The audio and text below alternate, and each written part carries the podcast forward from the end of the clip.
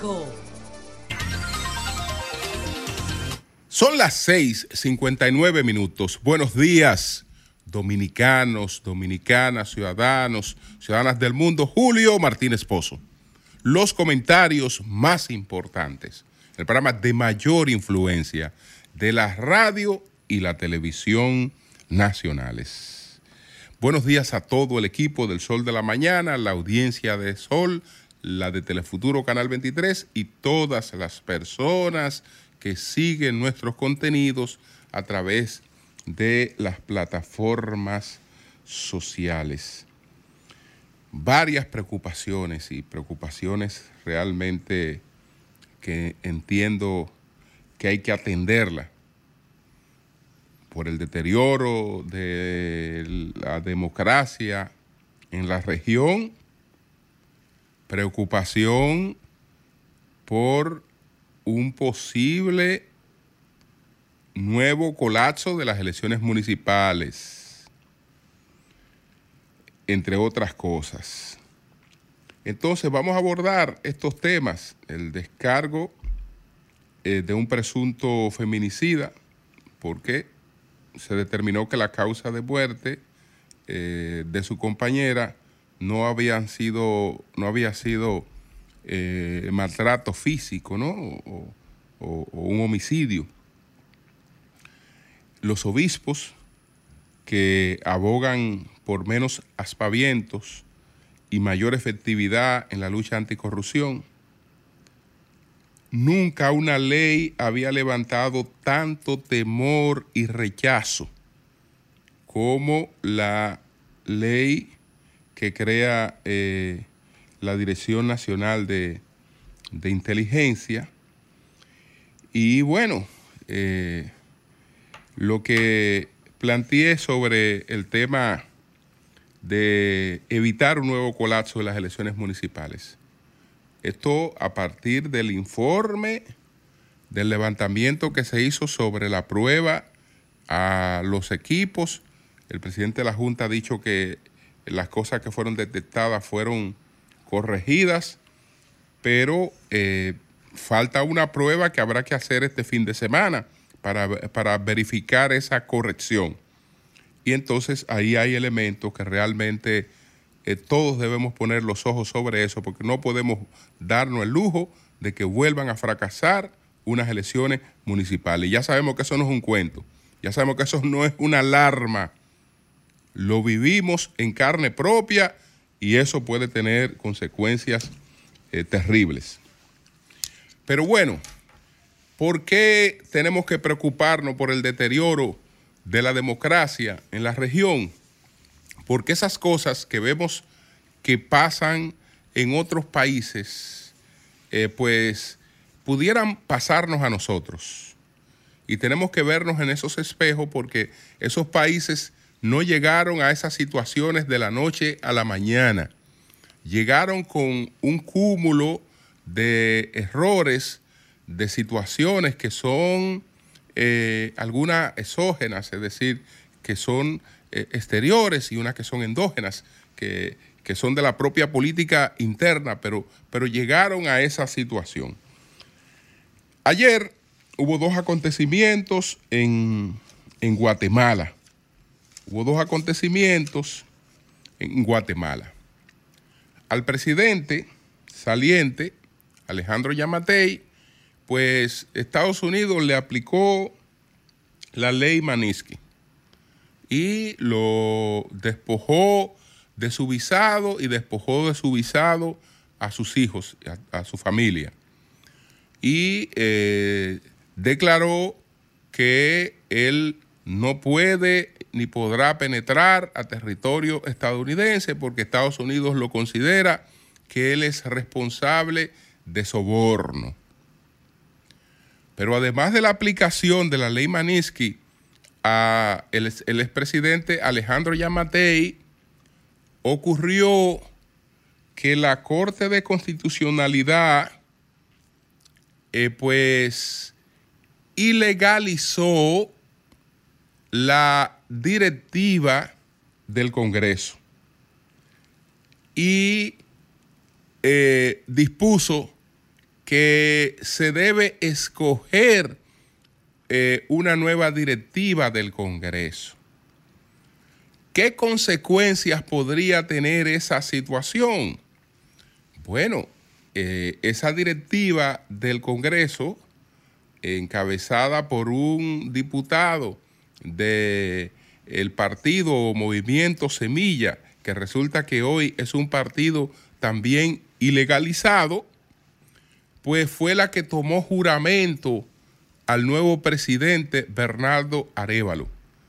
Si se ha considerado que la elección de ese bufete directivo no fue legal, entonces evidentemente que ahí hay un veneno contra la juramentación que fue efectuada y nos dice que las cosas ahí van por un mal camino, por un mal camino, porque resulta que ahora el presidente se juramentó ante un Congreso que no tenía la legalidad para juramentarle. En, el caso de la ley Maniski, perfecto. Estados Unidos está aplicando eh, atribuciones que son internas. Un país tiene pleno derecho a determinar quién puede o no entrar a su territorio. Al único país del mundo al que ese derecho se le quiere negar es a la República Dominicana. Esa es una facultad de, un país.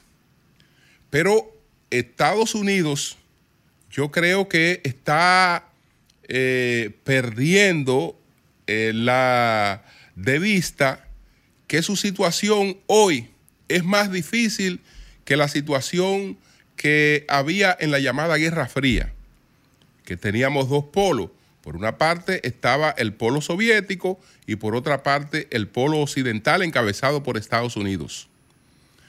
Entonces, quienes no querían eh, ir al, al etatismo, al socialismo, no tenían ninguna opción. Estados Unidos o la muerte civil. Hoy Estados Unidos no representa la muerte civil para nadie. Estados Unidos eh, pues está pregonando que le ha quitado el visado a más de 400 líderes y dirigentes políticos guatemaltecos. Ustedes saben qué es lo, qué es lo que, qué, es lo que está haciendo Estados Unidos con eso. Porque ahora resulta que más para adelante vive gente.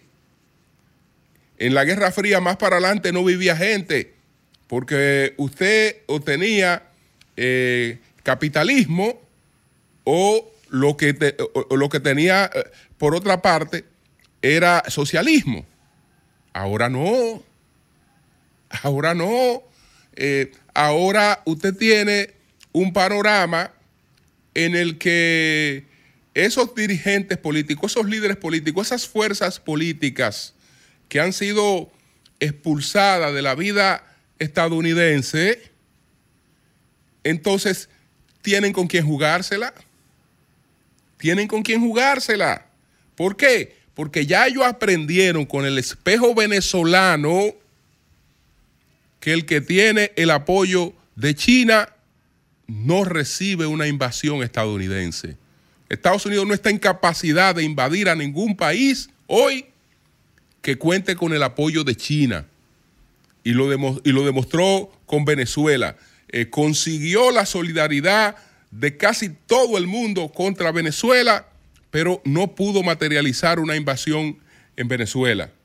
Lo ha demostrado con Haití. En el pasado hizo dos invasiones a Haití, en el pasado reciente me refiero.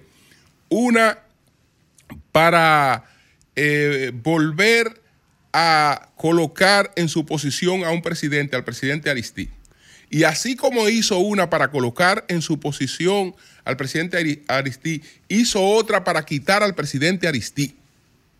Pero ahora, frente a la situación que tiene Haití, Estados Unidos sabe que entre sus opciones no está encabezar una invasión militar a Haití.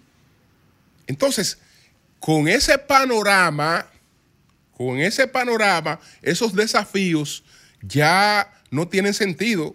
Lo que yo veo con estas cosas es que Estados Unidos está dejando en su desamparo, en su desamparo a, Bernardo Arevalo, porque Estados Unidos eh, está renunciando a su influencia en ese país. Está renunciando, porque se pone de espalda a gran parte de la clase política, le declara la guerra a la gran parte de la clase, política y esa clase política tiene que subsistir y va a subsistir y sabe que más para adelante vive gente. Entonces, eh, eso ahí es sumamente preocupante. Pero voy a dejar, lo voy a dejar, voy a poner un punto aquí porque no puedo eh, referirme eh, a la situación de, de Ecuador. La dejaré para otro momento, como dejaré para otro momento el tema que tengo pendiente porque hice eh, algunas observaciones, algunas anotaciones sobre el discurso del presidente Milei en, Davos y hoy no tendré tampoco el tiempo de exponerla por estos temas nacionales eh, que estoy eh, en la obligación de tratar en el día de hoy.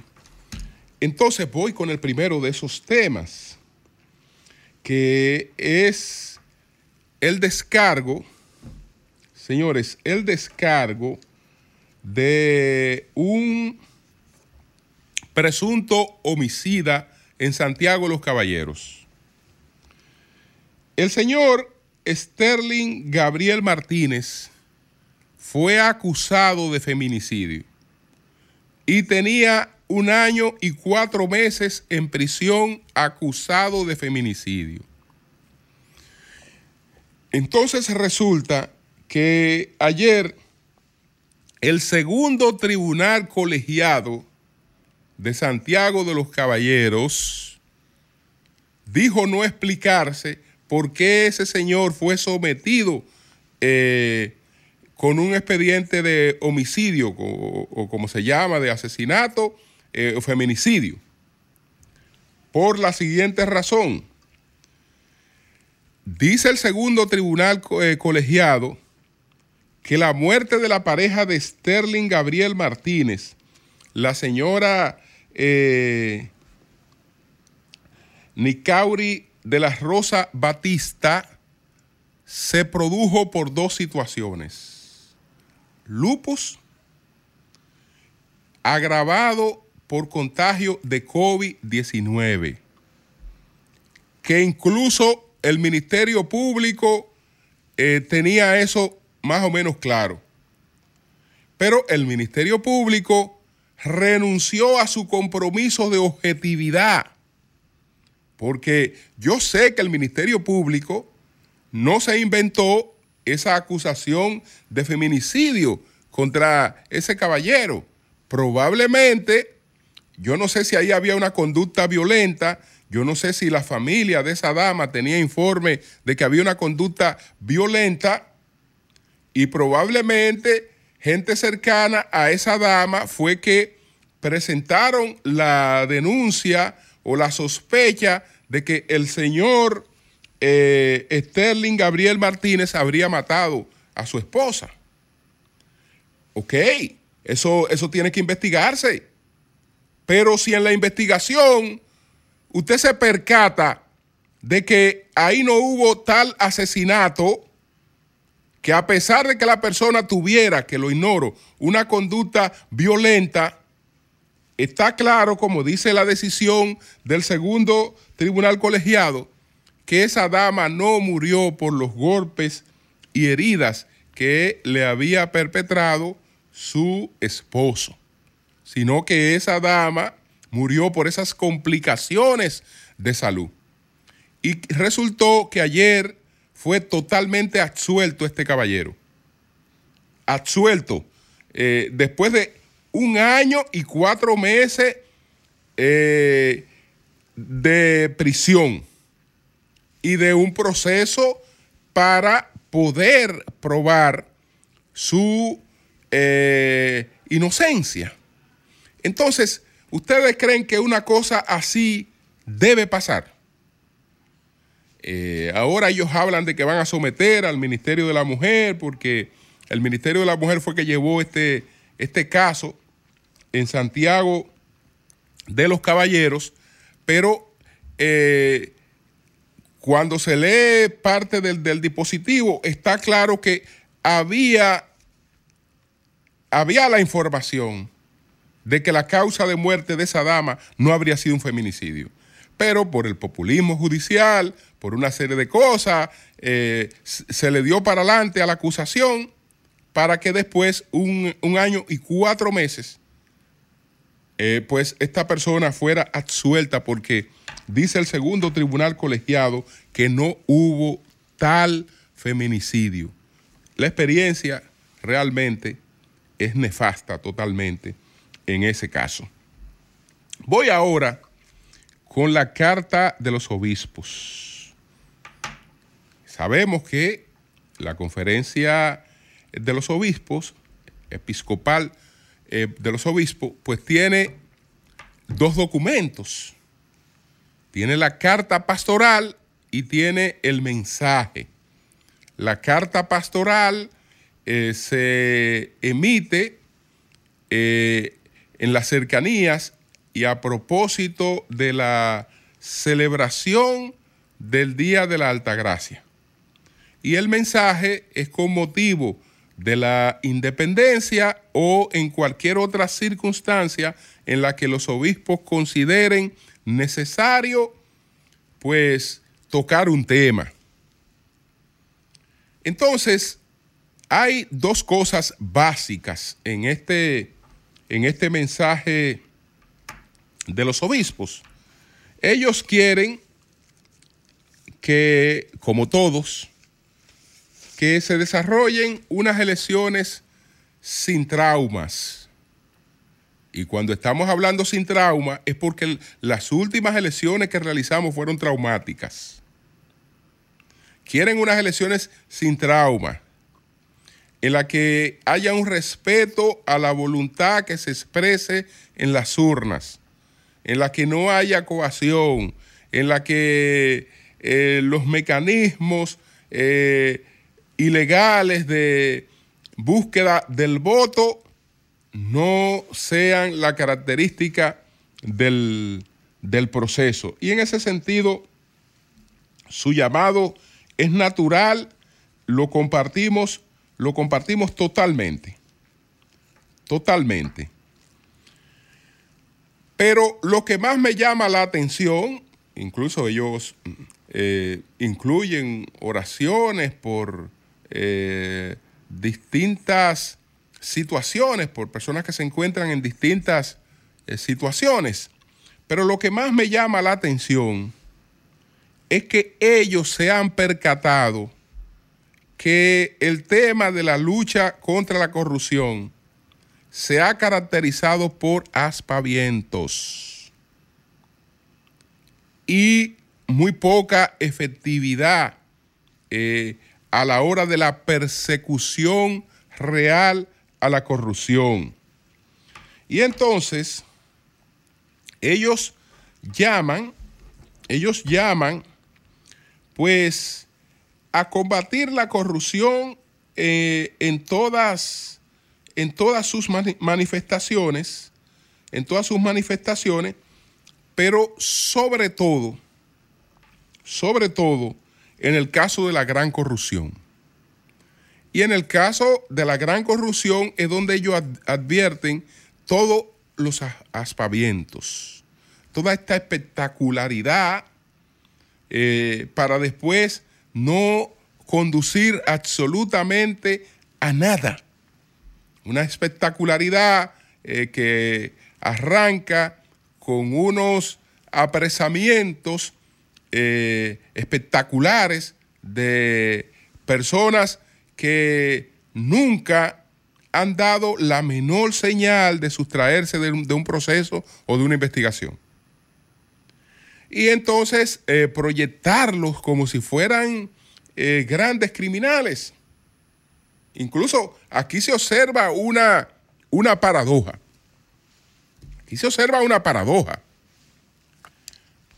Entre mis preocupaciones, de las que no pude entrar en detalles en el día de hoy, y serias preocupaciones, sigue siendo esa situación que vive Ecuador. En Ecuador, el hecho más reciente ha sido el asesinato de un fiscal anticorrupción en Guayaquil. El fiscal que está investigando un eh, rapto, una toma eh, vandálica, criminal de un canal de televisión. Entonces, ese fiscal está haciendo esa investigación y como resultado de esa investigación, paseándose, pasando en su vehículo con, por, una, eh, por un sector de Guayaquil, eh, lo interceptaron y lo mataron. Es decir, estamos hablando de gente expuesta a un peligro real. No quisiera ver eso nunca en la República Dominicana y yo creo que nosotros estamos muy lejos de eso en la República Dominicana. Yo lo cito por la paradoja que usted observa en la República Dominicana. En la República Dominicana, a propósito de estos aspavientos, de lo que, habla la, de lo que hablan los obispos, usted observa lo siguiente, a las personas, sobre todo estas personas con las que se hacen estos espectáculos, se les exhibe como si fueran grandes criminales. Y aunque estén en el propio Palacio de Justicia, bajo pleno control de las autoridades, que no es gente que viene de la calle, que se supone que están en, una, en un perímetro, en un edificio bajo control y seguridad, pues hay una parafernalia eh, casco, eh, chaleco antibala, eh, esposado. grandes criminales son los que son conducidos ante los jueces. ¿Qué está evidenciando eso? Que aquí hay un supuesto peligro. Pero ¿dónde usted ve que ese peligro no es otra cosa que espectáculo? Muy distinto a esto que usted está observando en el, Ecuador. Usted ve que, que es pura, puro espectáculo. Porque si aquí hubiera peligro, ese peligro estuviera sobre todo sobre quienes están persiguiendo la corrupción. Sobre los fiscales que están dando la cara y digamos que se la están jugando contra la corrupción. Esos serían los que, está, los que están en peligro. Y entonces usted ve que ellos aparecen con el pecho abierto, así como estoy yo hablando. Ellos aparecen con el pecho abierto y salen a dar sus declaraciones sobre los procesos que le están llevando a esos grandes criminales, demostrando claramente que no, que, no representan ningún peligro. Que todo, que todo es fantasioso, que todo es, es, es hacer creer, porque si la gente no ve ese tipo de cosas, no cree en la lucha contra la corrupción. Pero en definitiva, vemos que hay escasa efectividad y los obispos se han percatado de eso. Por eso eh, están diciendo en su carta pastoral, señores, ya está bueno de show. Ya está bueno de show. Vamos a perseguir realmente la corrupción y vamos a ser más efectivos en esto. Dejémonos de esa pendejada de estos shows y, hagamos una persecución real de la corrupción. Eso está, es, para mí eh, lo más destacado en este documento, la carta pastoral del, que emiten los obispos en el día de hoy. Entonces, tenemos el caso, señores, de la ley, de la ley 124. Estamos hablando de la ley 124. Esa es la ley que crea, eh, pues, la Dirección Nacional de Inteligencia. Señores, no se había aprobado, yo no recuerdo un caso de una ley que haya levantado tanto rechazo, tanto rechazo. Me voy a apartar de las opiniones de los políticos, que desde luego los políticos opositores y legisladores opositores que eh, advirtieron de manera eh, contundente que esa ley realmente era una ley contraria a la Constitución. La Dirección Nacional de Inteligencia, como se lo llame, es un órgano político. Es un órgano político. Y a ese órgano político se le están entregando facultades para intervenir para intervenir la privacidad de cualquier persona sin tener que pasar por la autorización judicial, la autorización de un juez, que en el caso de cualquier persona que está investigada, el juez la confiere de manera automática. Pero la persona tiene que estar bajo un proceso de investigación. Entonces, un órgano político, en un órgano político, el político que esté en el poder, el político que esté en el poder, no importa cómo se llame, bueno, tendrá la facultad de espiar constantemente a todo el que quiera sin tener ningún tipo de autorización para eso. Es decir, estamos hablando de eh, un golpe a la institucionalidad democrática, pero, pero un golpe eh, avieso, abierto, eh, realmente una cosa, una, una cosa inaceptable. Entonces, le voy a citar nada más eh, solamente estas instituciones. El Colegio Dominicano de Periodistas, opuesto abiertamente a esa ley.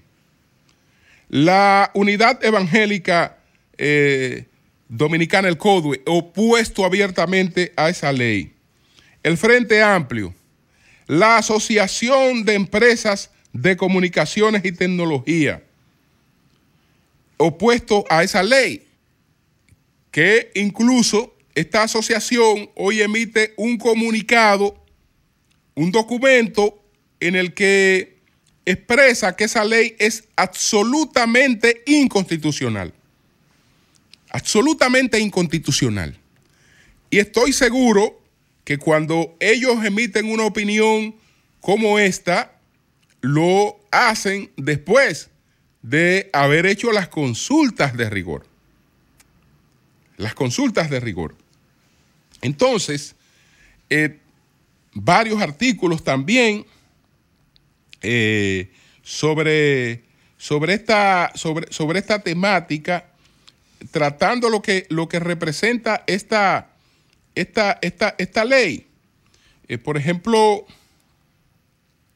tengo un, entre los artículos, un artículo que se titula DNI espionaje, extorsión y mordaza. Ese es un artículo que publica Juan Padilla en el, en el Listín Diario. Otro artículo de J.C. Malone, el periodista, el colega J.C. Malone, DNI, Nuevo Orden Mundial.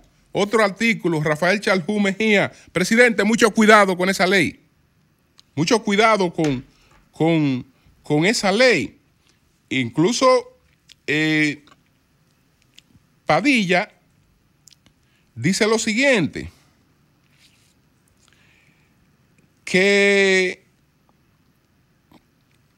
él se refiere que, que, a pesar de que se ha promulgado una ley que legaliza el espionaje a discreción por parte del presidente de la República, sin importar que el mismo presidente pueda en un momento actuar con despropósito y deba ser investigado, coloca al pueblo dominicano en una posición de vigilancia y lucha.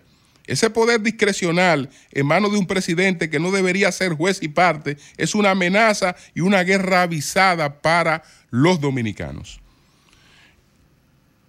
Eh, vemos más o menos lo que dice, por otra parte, Malone, no quiero, salté ahí porque eh, Padilla usa, digamos, algunas, algunas algunas expresiones que no necesariamente comparto porque creo que el presidente Abinader ha mostrado su espíritu democrático, pero no sé quién le convenció de dejar pasar una cosa como esta. No sé quién le, quién le convenció de dejar pasar una cosa como esta. Malone dice lo siguiente. La preocupación dominicana sobre la nueva ley que nos obligará a todos a ser informantes de la Dirección Nacional de Investigaciones, DNI, es parte de algo más amplio. Hay leyes similares con sus variantes en toda Europa y Estados Unidos, donde el Departamento de Seguridad Interna lucha entre comillas, contra las noticias falsas y la desinformación. Esta es parte de la agenda del Foro Económico Mundial, una asociación de, de, hiperbillonarios que nadie eligió, pero que actúa con un como un efectivo gobierno mundial. Señores, esa ley sencillamente es inaceptable. Sencillamente es inaceptable. Y ya eh, creo que el presidente se ha percatado, porque creo que no tenía idea de que esto iba a recibir eh, un rechazo prácticamente unánime de toda la sociedad. Aparte de, digamos, de sus de, de, la, de la gente que la apoyó, del PRM, etcétera, todo lo demás ha sido rechazo. Y fundamentado. Pero tengo que quedarme ahí porque, señores, hay peligro real. Hay peligro real de que volvamos a tener eh, una situación eh, traumática en las elecciones municipales. La evaluación, y yo parto no tengo, digamos, una cobertura completa de esa evaluación, pero parto de las informaciones que he recibido sobre lo que ocurrió en, en varios lugares. Por ejemplo, estamos hablando de una evaluación, en mi caso, de la que tengo información, de 160 centros Escuela Pública Quisqueya, Escuela Primaria Fidel Ferrer, Liceo Juan Pablo Duarte. Estamos hablando de centros ubicados donde está la gente con la mayor capacidad de información y la gente que se supone que ha recibido la formación más adecuada para esto. ¿Qué ocurrió en la prueba que se hizo? ¿Qué ocurrió en la prueba que se hizo? Bueno, una debilidad espantosa eh, en el conocimiento de lo que es el proceso de instalación.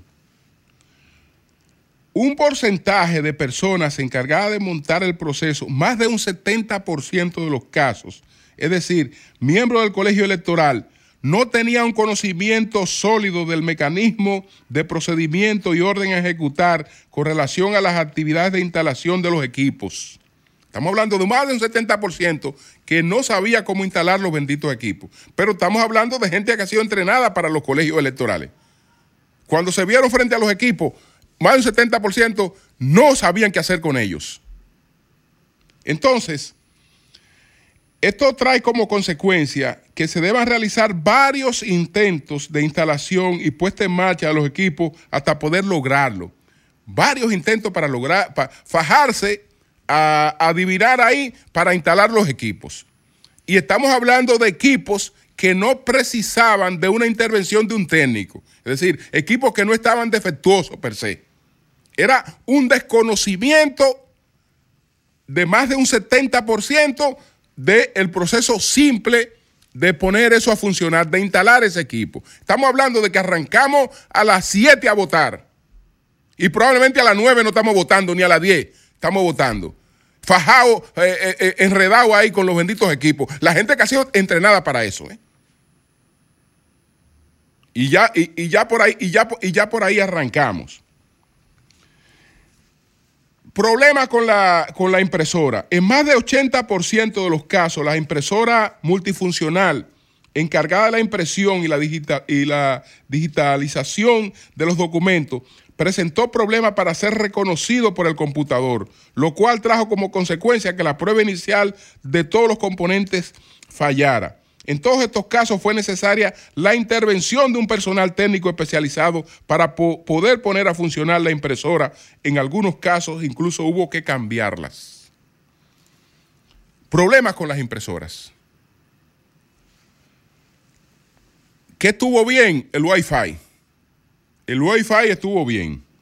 Eh, en más del 100% de las impresiones que se utilizaron en el proceso tenían encendido el Wi-Fi y, eh, modo de y el modo de configuración estaba abierto, lo que permite que una persona pueda configurarlo e imprimir eh, lo que desee. Entonces, perfecto, había wifi. Había wifi, por lo menos en estos lugares. Otros problemitas. Bueno, problemas con el touchscreen de, de las latos, eh, problemas de reconocimiento de el USB, eh, discrepancia entre datos de los documentos físicos suplidos para la prueba y los cálculos realizados por la aplicación y en algunos colegios no se, no se permitía digitalizar actas sin todas las firmas o en otros así.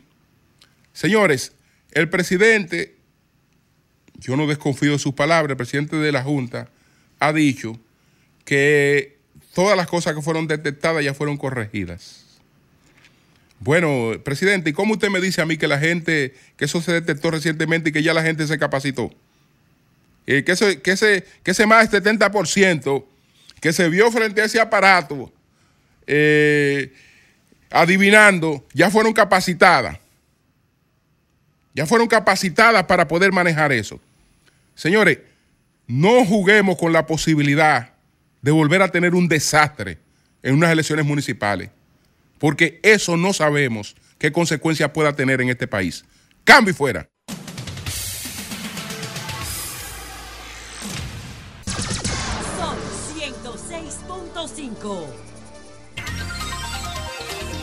Bien, señores, como se informó y se comentó ampliamente en el día de ayer, el día anterior, el presidente emitió un decreto nombrando al doctor Víctor Atala como el nuevo ministro de Salud distinguido cardiólogo, eh, especializado en cardiología nuclear y una persona bastante bien establecida eh, como profesional de la medicina en nuestro país. Entonces, nosotros vamos a abrir el teléfono ahora, pero esta parte, a partir de hoy, siempre la vamos a hacer eh, temática. Tendremos ya en un momento más adelante llamada para que usted plantee lo que usted quiera plantear. ¿Tiene usted algún comentario breve, alguna sugerencia para el nuevo ministro de Salud?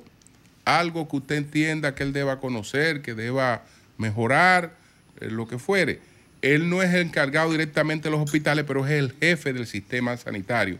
De manera que no importa que sean cosas del Servicio Nacional de Salud. Como quiera, el ministro es el titular, es el jefe y es realmente a quien se le pide cuenta por el funcionamiento del sistema sanitario en la República Dominicana. Entonces, si usted tiene alguna sugerencia sobre la salud, sobre el sistema sanitario para el doctor Víctor Atala, nuevo ministro de Salud, si la tiene, nos llama ahora cuando demos los teléfonos. Si no va a hablar de eso, a menos que no se trate de una emergencia, que haya que atenderla de inmediato, eh, les aseguramos que en nuestra programación vamos a sacar también el tiempo para que usted pueda llamarnos y tratar lo que usted quiera. Pero en estos momentos usted nos trata en función de este tema. Entonces vamos a colocar la llamada, los teléfonos. Comunícate 809-540-1065. 1-833-610-1065 desde los Estados Unidos. Sol 106.5, la más interactiva. Bien, señores, entonces, ¿tiene usted alguna sugerencia para el nuevo ministro de Salud? ¿Le quiere hacer algún llamado al ministro de Salud? ¿Quiere referirse a alguna situación del sistema sanitario en la República Dominicana? Entonces vamos a tomar llamadas. Buenos días, adelante. Buenos días. Buenos días, Julio. Sí. Mira, hace mucho que yo quería hacer esta sugerencia para el sistema de salud de República Dominicana. Adelante. Estamos, estamos, yo trabajo en el sistema de salud y estamos dentro de la ciudad eh, muy congestionados y los hospitales de las provincias y los municipios están vacíos. Entonces el sistema de salud debe de ver cómo todos los profesionales de salud que vienen de los pueblos se forman para mandarse a su pueblo. O sea, por ejemplo, usted tiene 50 plazas para médico cardiólogo Entonces usted acepta un médico de cada provincia, le hace ese espacio y cuando se forme se va a su provincia de nuevo. Y así nos vamos descentralizando. Bien, pues ahí está. El problema es, Julio, con relación a eso, que muchos médicos, no todos, pero muchos médicos cuando se hacen especialistas, entonces no quieren, no quieren irse al interior del país. No quieren irse, por ejemplo, eh, a Santiago Rodríguez. Sí, a menos que no se les incentive. Tiene que haber un buen incentivo, para que los médicos accedan a eso. Bien, buenos días, adelante. Buenos días, Julio. Sí. Buenos días, Nayí. Adelante, adelante. Eh, Julio, con relación al tema sanitario, yo creo que eh, la situación de la salud tienen que colaborar con el ministro de, Salud Pública, especialmente los ayuntamientos y la, la, la, donde donde se donde se eh, cuida el medio ambiente. Usted se va a una playa y usted ve el área verde un, bosque un área verde y es llena de de, de, cuantas cosas que porque los ayuntamientos no están haciendo el trabajo no están colaborando con, con la salud. Eh, aquí usted se va yo fui a, Punta Cana a Cabeza de Toro un proyecto turístico que hay un complejo los complejos de, de Cabeza de Toro.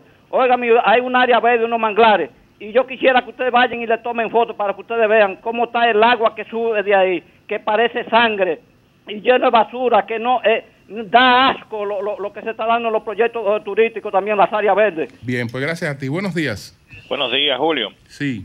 Qué bueno que vamos a tener un ministro de salud pública por fin. Era necesario. Eh, los hospitales ahora mismo no están fácil. Mira, Julio, yo soy del área de la salud, del área técnica, es decir, lo que tiene que ver con imágenes. Los técnicos estamos con un sueldo paupérrimo ahora mismo, que la inflación se lo ha consumido. ¿Por dónde anda ese sueldo más o menos? 28 mil pesos. 28 mil. Y bregamos con radiaciones. Bueno. son, al final, al final, eh, no es fácil. Es decir, que nos mire, por favor, el nuevo ministro, a los técnicos radiólogos, por favor. Bueno, pues ahí está, ahí está el llamado. Buenos días, adelante. Buenos días. Sí. Mi sugerencia, ministro, es que fortalezca las relaciones con, entre salud pública y el Servicio Nacional de Salud, entre los organismos internacionales y sobre todo que fortalezca los sistemas de información. Aquí hay muchos procesos que se hacen de manera manual en el ministerio. Los médicos no quieren colaborar con los registros electrónicos y nosotros estamos en un mundo moderno ya donde la información es vital. Eh, esa es mi sugerencia al ministro. Bien. Buenos días, adelante. Buen día. Adelante. Julio, yo quiero primero felicitar al nuevo que han designado, pero a ver de qué manera él puede para ayudar a un poco a los pobres, que se aplique la ley. Miren el caso que tuvimos con este niño ahora, la tía lo que le hizo. Y usted sabe lo que ese niño rebotarlo de dos centros médicos, que al menos le hubiesen dado los primeros auxilios y luego lo envíen a un hospital. Pero ese, ese crimen para mí es tan atroz como el que cometió la tía. A ver, por favor, cómo ese nuevo secretario puede hacer cumplir esa norma o esa ley. Le habló Carlos Valenzuela, gracias. Gracias, Carlos. Buenos días, adelante. Julio. Sí. Mira, eh, trabajo en el sector también. Sí. Eh, y uno de los principales problemas que hay aquí en, en salud pública es el registro de nuevos medicamentos. Por ejemplo, eh, hay, un hay, hay, un producto, por ejemplo, eh, que está registrado en IBIMA en Colombia, eh, en la FDA en Estados Unidos, en, en Europa, y tú traes todos los dossiers, las muestras, y está todo, y te la ponen en China. Tú tienes que durar dos años para registrar un producto farmacéutico para ayudar a la salud de este país. Entonces, el problema de los registros sanitarios de, salud pública creo que debe ser primordial para que la salud de este país fluya y sea eficiente. Gracias a ti. Buenos días, adelante. Sí, buenos días. Sí. Eh, Julio, yo creo que para don Víctor un buen consejo sería tratar de fortalecer el sistema de traslado de pacientes interhospitalario a través de más unidades de ambulancia. Te lo digo por una situación muy personal que me pasó con un hermano que estaba en, en cuidado intensivo y había que hacerle una tomografía. Desafortunadamente había que sacarlo del hospital Seguro Social para llevarlo a Semadoja porque ahí el equipo estaba malo y lo primero que me dijeron fue, bueno, aquí no hay ambulancia, eh, usted tiene que buscar una ambulancia privada que están por ahí. De una vez me dieron el teléfono. Cuando yo pregunto, ah, no, que son 7.500, 8.000 pesos porque el paciente está entubado. Eh, digo yo, bueno, pero y, cuando hago la gestión para la ambulancia, eh, que no, que tenían muchos pacientes delante, solamente tenían una, tuve yo que buscar un servicio privado y hice toda esa diligencia. Al final me llamaron a los tres días. Bien, para pues, decirme, mire, eh, el paciente suyo, eh, ¿en qué habitación está? Y yo le dije, bueno, gracias por la gestión, pero desafortunadamente ya falleció. Ay, caramba. Porque no había ambulancia. ¿Cuándo fue eso? Eso fue hace un año. Ok, ok, ok. Buenos días, adelante. Buenos días. Buenos días, Julio. Cándido Tejeda de San Pedro de Macorís. Adelante, Cándido. Mira, mi sugerencia al ministro es que se pueda hacer una ley, si es por ley, de que todas esas personas que son nombradas por el, por el Ministerio de Salud, esos técnicos o esos especialistas, puedan ser trasladados a su pueblo para que no se les dificulte llegar, que muchas veces los pacientes van y no han llegado los médicos, pero es porque viven demasiado lejos. Entonces que nombren, que averigüen administrativamente quién es de San Pedro, por ejemplo, quién es de Romana, que está trasladado de San Pedro a Romana, y puedan trasladar ese especialista que vive en Romana a Romana y el de San Pedro en San Pedro. Y así se la pone más fácil al paciente y esa misma persona. Bueno, pues que, mucha- igual, que igual también yo siempre he dicho de, de, de, de la cosa de, de la escuela. Hay muchas personas que están nombradas eh, lejísimos. Y en ese mismo lejos donde viven, hay personas que son de la misma parte donde tú vives. O sea, se puede hacer el traslado administrativamente. Bien, pues muchas gracias, muchas gracias. Bueno, señores, ponemos un punto aquí. El ministro siempre eh, escucha nuestro programa, pero él no tiene, no va a tener que tomar anotaciones de estas cosas que eh, acaba de escuchar, porque se la vamos a remitir eh, en breve. Él la tendrá, pues, tendrá remitido estas participaciones de ustedes, haciéndole esas, esas sugerencias. Así que gracias. Bueno, señores, vamos a continuar. Son las 7.51 minutos. Buenos días, Manuel. Adelante. Buenos días, maestro. Buenos días a todo el equipo del Sol de la Mañana y buenos días también a toda la gente, ¿verdad? Que día tras día, pues, nos brinda el privilegio de buscar nuestros comentarios. Bueno, como cada viernes, ¿verdad? Vamos a ir al plano internacional y sobre todo al análisis del tablero geopolítico global. Resulta que aunque la mayoría de las personas no están prestando atención a lo que va a pasar este año, es muy probable, muy probable que después de la caída de la Unión Soviética, en términos geopolíticos, este sea el año más importante. Lo único que esa manifestación, ¿verdad?, de lo que pudiera estar pasando en el tablero geopolítico global, en esta oportunidad se estará desarrollando a partir de las urnas. ¿Por qué? Porque resulta que más de la mitad de la población mundial estará participando en elecciones en este 2024. Estamos hablando de que algunos consideran inclusive que nunca en la historia tantos países tenían previsto celebrar elecciones en un año como en este 2024. 79 países van a elecciones este año y de ellos, de ellos hay muchos que tienen vital importancia. Primero, para el fortalecimiento de la democracia. Segundo, para la estabilidad social de los mismos países y a nivel regional. Y tercero, también para el tablero geopolítico global. Por ejemplo, vamos a iniciar con el caso reciente de las elecciones en Taiwán. Ya todas las encuestas indicaban, ¿verdad?, que el actual vicepresidente William Lai iba a alzarse con la victoria.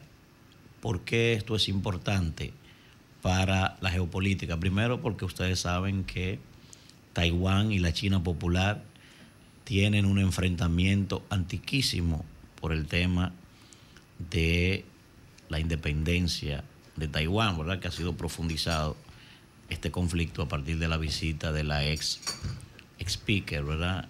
De Estados Unidos a territorio taiwanés. Además, está el tema de las relaciones muy estrechas que tiene Estados Unidos con Taiwán. Y el factor más importante de los últimos tiempos ya no solo es un conflicto territorial, es el hecho de que Taiwán es el máximo exportador y productor de semiconductores de todo el planeta. Y eso es un ingrediente importantísimo, no solo para la economía eh, y la industria ¿verdad? de la tecnología a nivel global, sino sobre todo para los intereses chinos. Entonces, esas elecciones, sobre todo el vicepresidente, es considerado un individuo, ¿verdad? digamos, enemigo de la China popular y por eso esas elecciones son de vital importancia para el futuro inmediato de Taiwán. El otro caso está el caso de Pakistán. Por ejemplo, Pakistán, no solo por lo que representa Pakistán para los intereses chinos y su ruta de la seda, sino también por el conflicto antiquísimo que tienen con sus vecinos de la India, que también van a elecciones este año la India. Pero en el caso de Taiwán se da una situación muy particular. El político más popular que tiene Taiwán en este momento es el ex primer ministro Irán Khan. Sin embargo, en la práctica, a Pakistán quien lo controla es el ejército. No quiere al señor Khan, lo han deshabilitado inclusive, persiguen a todo el que simpatiza con el señor Khan y además han convertido a un grupo de gente que le seguía para evitar esta persecución. Se han cambiado a apoyar las aspiraciones de Nawaf Sharif, que es la persona que también es el primer ministro, es la persona que cuenta con el apoyo en este momento del ejército y muy probablemente se convierta nueva vez en el líder más importante allí. Otro país también que hay que tomar en cuenta, señores, es el tema de Indonesia. Indonesia, que es la economía más importante de todo el sudeste asiático. Estamos hablando de la tercera democracia más poblada del mundo y al mismo tiempo el país con la mayor incidencia de musulmanes en todo el planeta, pero sobre todo por lo que este país significa para la exportación del níquel. Allí parece ser que el oficialismo también lleva las de ganar, el ministro de Defensa, eh, Subianto, está siendo apoyado por el presidente al que apoyan Yokowi, parece ser que se va a alzar con las elecciones. Está el caso de la región del Sahel. La región del Sahel, ¿verdad? En África es importantísimo porque desde 2020 viene manifestando una serie de golpes de Estado y también hay elecciones importantes. Sudán del Sur, allí está Chad y también está Senegal aunque Senegal se considera una democracia frágil, pero ha sido estable. Este año estará también yendo a elecciones Senegal y se presume, se presume que en Senegal, a propósito de que el presidente Macky Sall ya no puede participar, allí es muy probablemente que el oficialismo también se quede con el poder a propósito de que han deshabilitado las aspiraciones de Usman Sonko, que es el líder más importante en este momento, sobre todo apoyado por la juventud, ya que este se ha convertido en la bandera de la lucha anticorrupción y sobre todo de la crítica a la, gerontocracia que dirige ese país. En el lago, en el, en el, en el tema de CHAP es importante porque CHAP significa eh, la ruta de vital importancia para la migración africana y además eh, una pieza importante en la lucha contra el yihadismo y esas elecciones también tendrán vital importancia, sobre todo porque la mayoría de los analistas en materia internacional han dicho que este es el próximo país, muy probablemente de la región del Sahel, que sufra un golpe de Estado. Así que esas elecciones van a ser importantes para el futuro inmediato, ya que todavía Chap al día de hoy sigue siendo un aliado de Francia. Hay un sentimiento antifrancés en la región del Sahel y por eso tiene todas las características Chap de ser, eh, ser la pieza clave para el próximo golpe de Estado. Está el caso de Estados Unidos, señores, que también va a elecciones este año y ni decir, estamos hablando de la potencia más importante del mundo. Ya ustedes han visto cómo eh, en Davos se han pronunciado, digamos, muy preocupados por, por el posible regreso de Donald Trump al poder, que eso es lo, lo más previsible que hay al día de hoy, por lo menos al día de hoy se presume que Donald Trump pueda ser el presidente y eso evidentemente que va a tener un impacto. Primero, en su visión que él tiene de un Estados Unidos o el resurgir del poder de Estados Unidos. Segundo, la participación de Estados Unidos en, en el apoyo a Israel en la franja de Gaza. Segundo, su participación también en la guerra en Ucrania y su participación, sobre todo su visión que él tiene en la región Indo-Pacífico, que es la región más importante del planeta en este momento. Al mismo tiempo también hablaba de la India que va a elecciones. Allí no creo que haya mucho eh, mayores preocupaciones. Todo luce indicar que el, el primer ministro Narendra Modi se va a quedar en el poder. He dicho que este señor es uno de los mejores jugadores que tiene el tablero geopolítico de los últimos años. Y es importante primero porque la India es un- una pieza clave de los BRICS. Segundo, la alianza COAP que tiene con Estados Unidos y en otros países para, para su defensa del- de la región Indo-Pacífico, sumamente importante. Pero además, pero además para el desarrollo que está teniendo ese país y sobre todo la lucha que tiene con China por controlar todo Asia.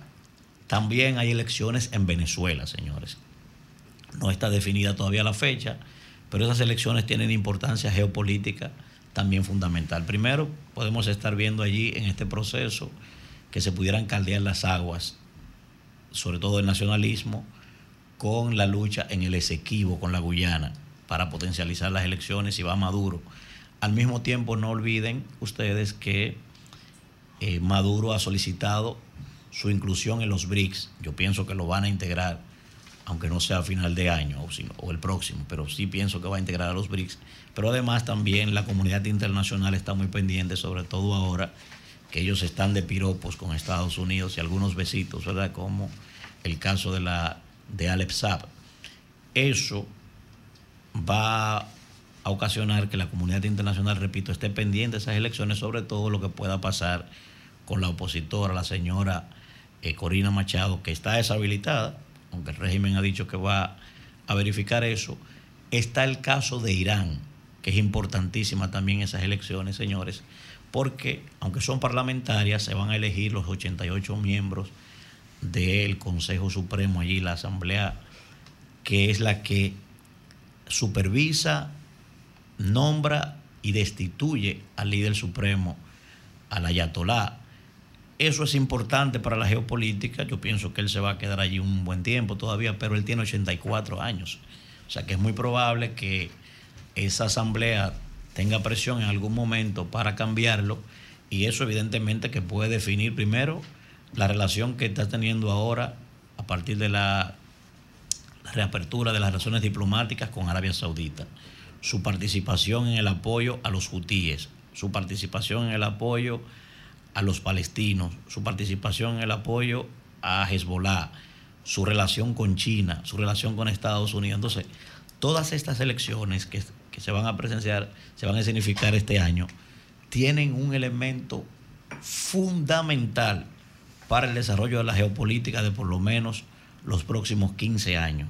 Y por eso hay que darle seguimiento a cada una de ellas para ver qué va a pasar, repito, con las democracias, a ver si hay un fortalecimiento de las mismas, con la estabilidad regional, sobre todo de África y otros lugares, y también por lo que pudiera estar pasando en el tablero geopolítico global. Por cuestiones de tiempo, no voy a abordar otros países, ¿verdad? como el caso de Ucrania y otros más que también van a elecciones este año, el caso de la propia Rusia, que también Putin va a elecciones, aunque uno allí no espera ningún resultado diferente, que Putin se mantenga, pero ya le vamos a seguir dando seguimiento más adelante a los demás procesos. Don Julio. Cambio y fuera.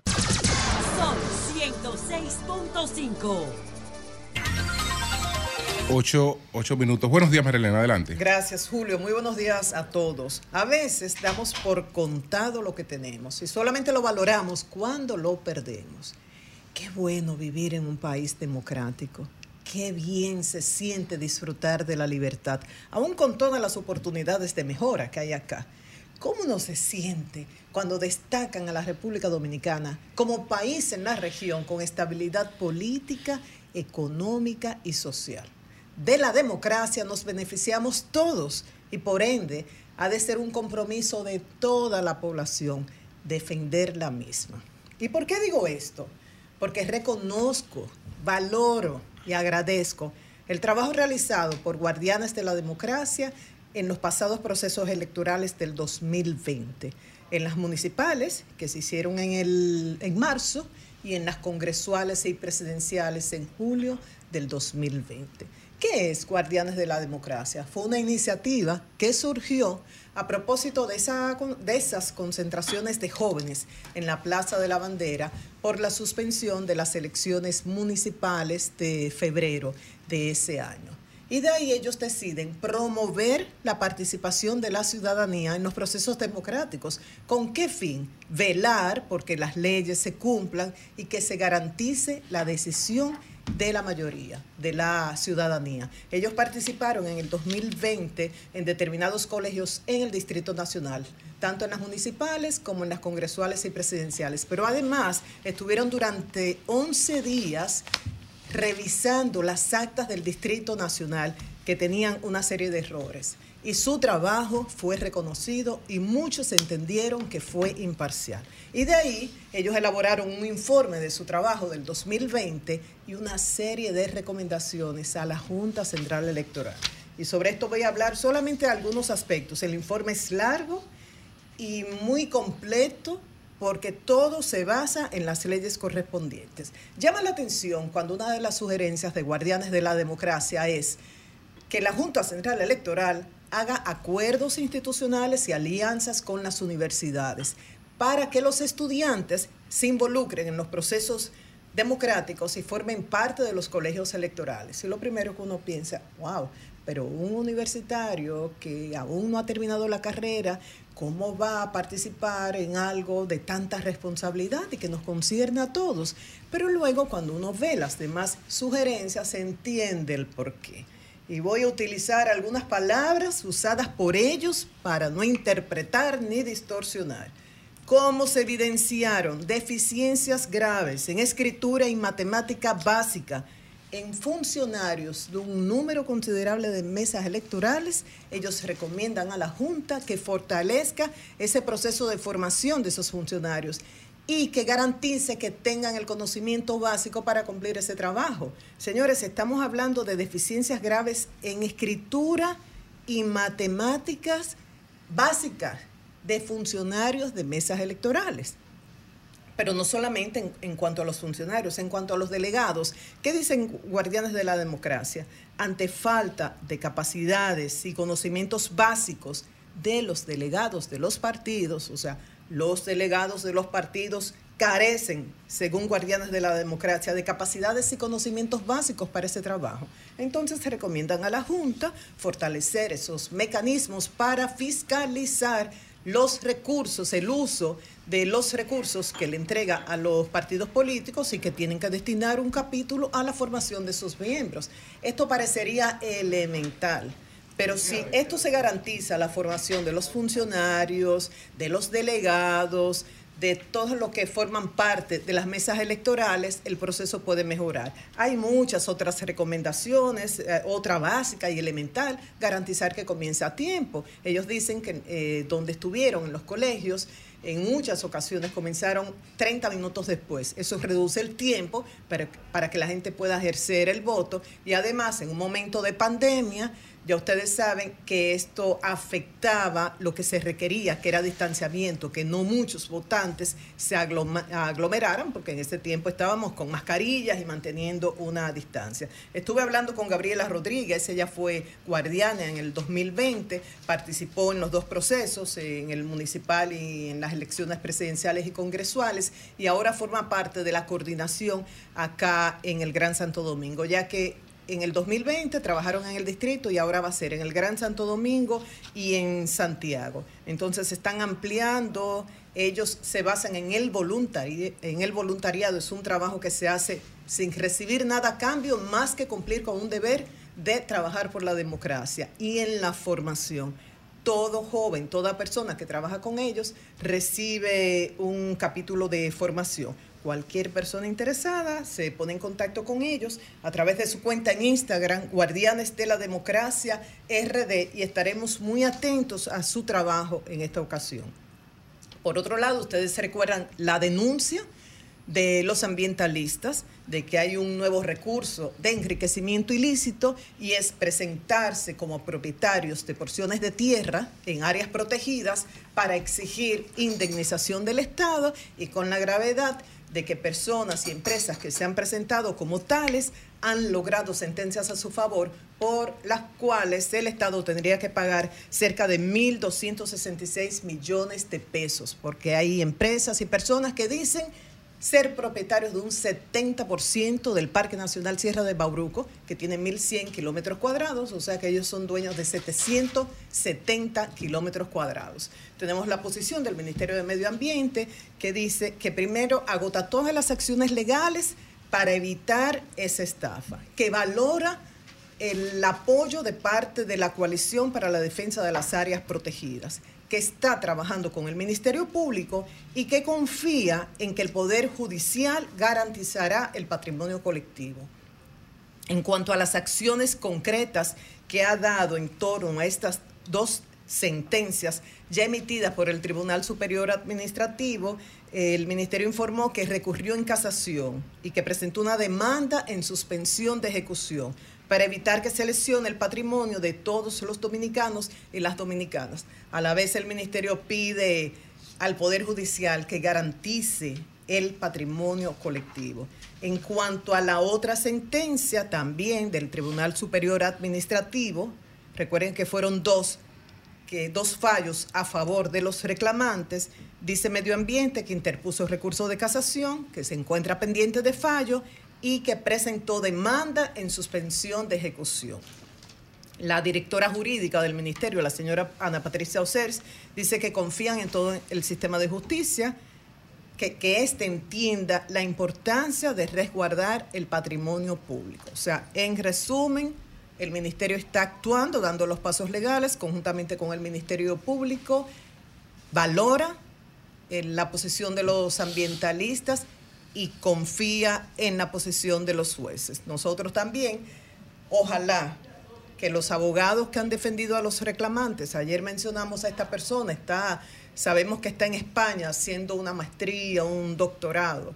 Ojalá que tengamos la oportunidad, si él quiere hablar, estoy segura de que Julio y todo el equipo eh, estará de acuerdo en cederle minutos para que explique su posición, eh, este abogado que mencionamos ayer y que los jueces responsables de estos fallos a favor de los demandantes, que según ambientalistas y el Ministerio de Medio Ambiente no tienen los títulos legales, ojalá que ellos hayan sido sorprendidos y que tomen las acciones correspondientes para que esto pueda revertirse, Julio.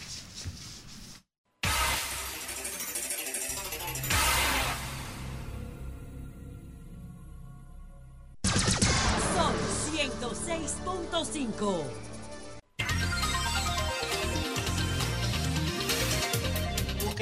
Bien, bien, señores, tenemos, tenemos en la línea telefónica a Manuel Sierra para conocer su opinión sobre eh, esta ley 124 que crea la Dirección Nacional de Inteligencia. Adelante, Sierra.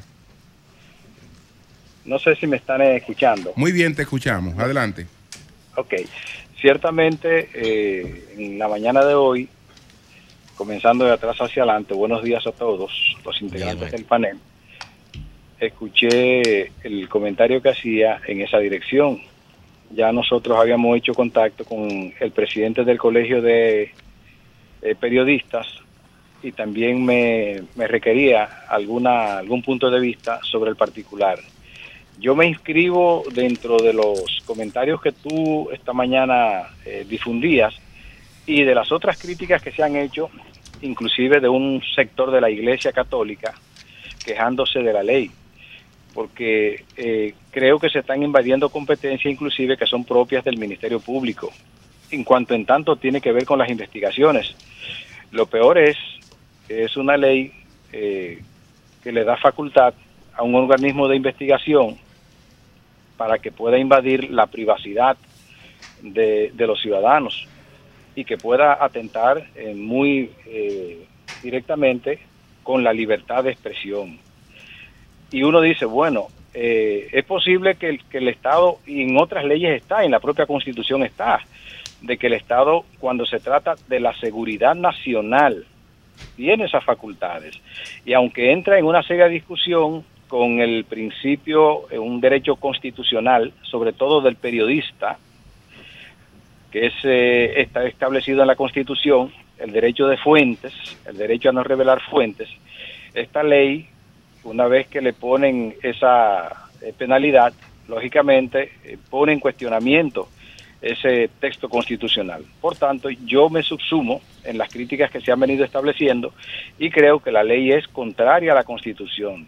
Creo que el presidente de la República debería de no promulgar esa ley y si la promulgó entonces lo que hay, que tengo la, la incerteza, creo que solamente fue aprobada en, la, en las cámaras, eh, si fue así, entonces lo que hay que acudir al Tribunal Constitucional eh, pidiendo la, la inconstitucionalidad de la ley porque eh, ciertamente violenta eh, derechos sagrados, tanto de los periodistas a, a guardar la fuente y sobre todo de los ciudadanos a no revelar fuentes, sobre todo que la Constitución eh, establece de manera muy clara que los que los que los ciudadanos tienen el derecho inclusive a, a- a- no hablar. Entonces, con esa ley, el solo hecho de tú no querer revelar fuentes, pues entonces ya te, te llevan a esos niveles de, de desconsideración, eh, eh, eh, de privación de libertad. Yo me subsumo entre las críticas y creo que la ley es inconstitucional. Critico de manera frontal al consultor jurídico del Poder Ejecutivo, que es el responsable de que el presidente incurra en esos errores, porque todo el mundo sabe que el presidente no es abogado y por tanto esa es una responsabilidad directa del doctor Antoliano Peralta. Y en el caso de las consultas de, de las cámaras, que me imagino que eh, tienen, pública, eh, ¿eh? tienen equipos también para eh, un control previo de la, de la constitucionalidad de, de- de- de esas leyes. Mira, es que es que en los últimos en los últimos años se había intentado, inclusive con otras legislaciones que había tratado de cruzar, creo que una legisladora de la de la provincia de Neiva, que también había tratado de cruzar una ley similar. Eh, creo que hay un- una falta de, de visión y ciertamente también cada una de estas cámaras tienen eh, un cuerpo jurídico que tiene que velar por eso. Y, y me temo que parte de la gente que aconsejaron eso son gente que han dispuesto de textos que justamente velan por los derechos y las garantías de los ciudadanos. Porque si mal no entiendo, uno de la gente que pudo haber estado ahí al momento de, de que se produjera esa ley, cuando se trataba, en, en- por lo menos en el Senado de la República, fue uno de los eh, eh, eh, de las personas que produjo el Código Procesal Penal, que acumula una serie de garantías y entre ellos esos derechos fundamentales que tienen los ciudadanos a guardar reserva. Con todas estas informaciones y menos que se te obligue bajo caución eh, de prisión a que tú reveles eh, información, salvo, y aquí yo trato un punto, salvo que no se trate de datos de seguridad nacional, que ahí todos los ciudadanos, todos, tenemos la responsabilidad y el compromiso de contribuir con, con el país. Doctor, por el tema de tocar derechos fundamentales en esa ley, ¿no debió tratarse también esa ley como una ley orgánica? ley especial. Mira, creo que también es eh, adecuado tu, tu punto de vista, lógicamente. No es, eh, debió ser súper orgánica, no orgánica, no, súper orgánica. ¿Por qué? Porque está tratando el elemento más fundamental que tiene toda la sociedad, que es el derecho a la dignidad, el derecho a la libre expresión, el derecho a no comprometerse penalmente con informaciones, reitero, salvo que no se trate de informaciones que envuelvan la seguridad nacional, que ahí todos los ciudadanos tenemos la responsabilidad. Y entra ahí hasta una serie de discusión si el periodista, aun y cuando también tiene el derecho constitucional de la preservación de esas fuentes, está obligado. Entonces ahí entra ya en, contradicción o en choque dos derechos fundamentales que finalmente quien tendría que decidirlo es un juez, eh, entendiendo cuál de los dos derechos tiene mayor peso cuando esos casos se, se, se presenten. Pero yo coincido también contigo y creo que es adecuado la, lo que acaba de decir, que tiene lógicamente que ser una ley orgánica. Y yo diría que más que orgánica tiene que ser súper orgánica, porque se trata de múltiples derechos fundamentales, sobre todo la privacidad de la persona y el derecho de fuentes con el que cuentan los medios de comunicación y el periodista, básicamente, que es el que contribuye con los medios de comunicación. Bueno, pues muchas gracias, Sierra. Muchas gracias. Gracias a ustedes. Muchas gracias, muchas gracias. Bueno, señores, son las 8, son las 8.25 minutos. Cambio y fuera. Sol 106.5. Bueno, señores, vamos a conversar brevemente con el diputado Tobías eh, Crespo eh, de la Fuerza del Pueblo. El vocero. El vocero de los diputados de la Fuerza del Pueblo. Buenos días, Tobías. Buenos días, eh, Julio, y a todo el equipo. Gracias por eh, contactarnos. ¿Cómo están ustedes? Bien, bien. Tenemos la información de que eh, ustedes van a presentar un proyecto de reforma a la ley 124 que crea la Dirección Nacional de Inteligencia. ¿Cuáles son los aspectos que ustedes buscarían modificar?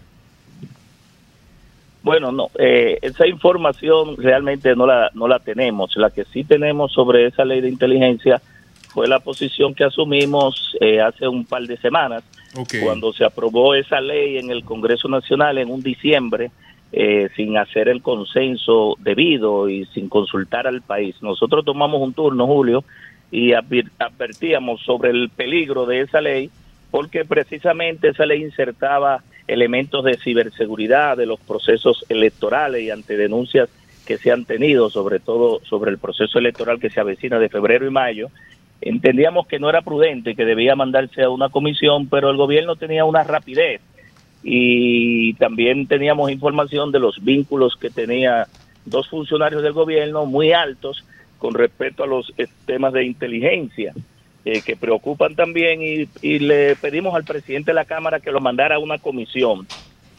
Se mandó de manera nada más de un día de plazo a una comisión. Nosotros fuimos a la comisión, planteamos cinco recomendaciones, recomendaciones para garantizar que esa ley por lo menos eh, de manera urgente, porque no nos dieron más tiempo, estuviera adecuado al marco constitucional. De esas cinco observaciones que planteamos como partido, eh, cuatro fueron rechazadas, solamente fue introducida eh, una que tiene que ver con cuando un agente del, del DNI eh, pues borra, altera, modifica información que no había sanciones. Pero eh, hicimos todo el esfuerzo posible para tratar de lograr que esa ley se consultara mejor. Hay temas ahí que tienen que ver con la obligatoriedad de, de dar información a los, a los agentes del DNI y sanciones de prisión, pero también que los agentes del DNI, aunque los ciudadanos no estén en actividades ilícitas, eh, pues pueden estar eh, eh, monitoreando, vigilando, dando seguimiento, interceptando y buscando información eh, de los ciudadanos, eh, que en, en muchos de los casos, aspectos que están ahí, nosotros indicábamos que desbordaban la competencia de un órgano de inteligencia y contrainteligencia. Esa ley también le daba un mandato al DNI de contrarrestar cualquier situación que se presentara y eso desborda su capacidad porque realmente quienes accionan después que el DNI levanta información, documenta información, recopila, sistematiza y la distribuye a los organismos competentes, pues quien actúa es migración, el Ministerio Público, eh, el Ministerio de Defensa, la Policía Nacional y cualquier eh, cualquier organismo internacional como la Interpol, pero esa esa ley hasta le da eh, competencia al DNI a contrarrestar, es decir, accionar, que no es su función. Es decir, hay muchos aspectos ahí que nosotros eh, pedimos un turno, con, eh, constó en acta ese turno y que la mayoría de las de las eh, recomendaciones que era para garantizar derechos, sobre todo cuando se está actuando en aspectos de inteligencia y contrainteligencia, se pueden vulnerar derechos, sobre todo a la privacidad, al honor, y en ese sentido, pues eh, recomendamos ciertos Tobías, aspectos que tenían diputado. que ver incluso con... Sí. Diputado Tobías Crespo, vocero de la Fuerza del Pueblo en la Cámara de Diputados. Eh, tengo entendido que esa ley eh, ya fue promulgada. Eh, el presidente al parecer no la había promulgado, aunque ya pasó el tiempo porque fue declarado de urgencia.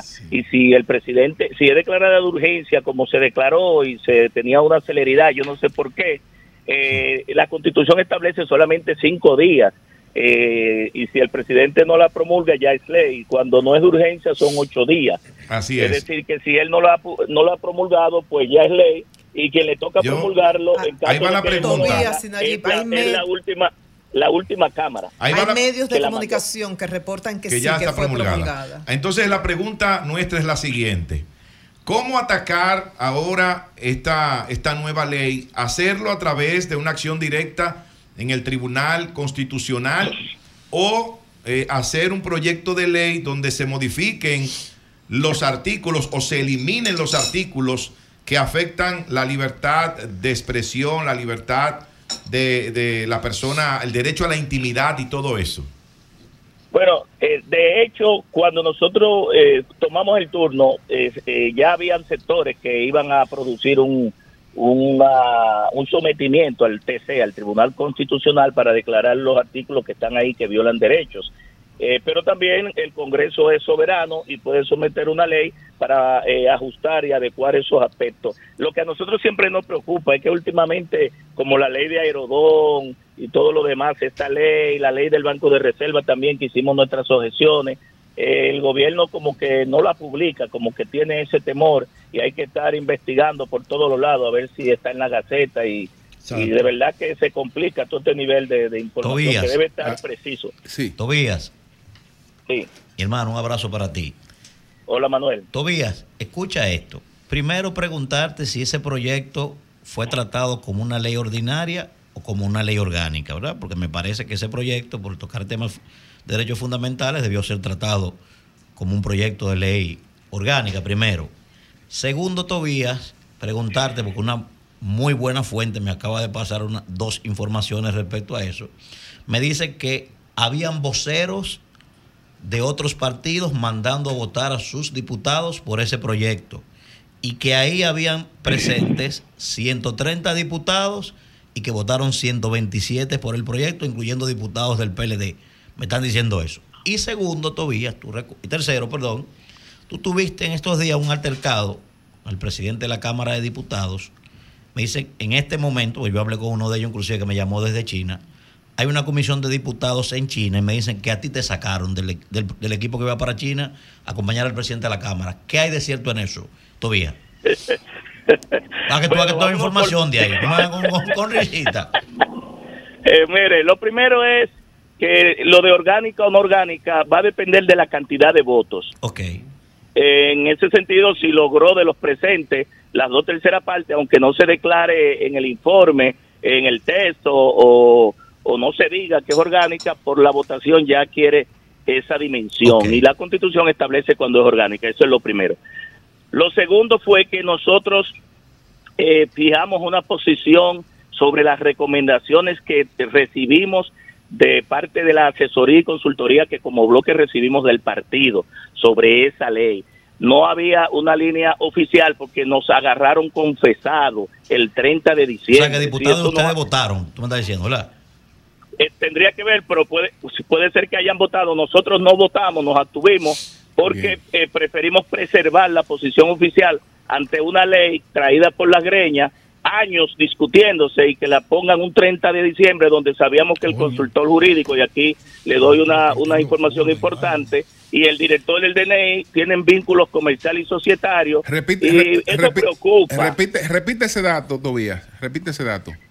Eh, teníamos la información de que el, eh, los temas de ciberseguridad, de las elecciones, el director del DNI y el consultor jurídico tienen eh, vínculos y relaciones societarias de, pero tú te de- refieres al a nivel privada, que te- ellos, no, hay, no hay problema con que la tengan, Pero tú te eran refieres. estaban empujando Excusa- esa, esa ley. excúsame, Tobías, ¿te refieres al consultor jurídico del Poder Ejecutivo? A don Antolino. Antolino. Correctamente. Antolino Peralta. Correctamente. Pero vamos, vamos a hablar un poco más tarde con él.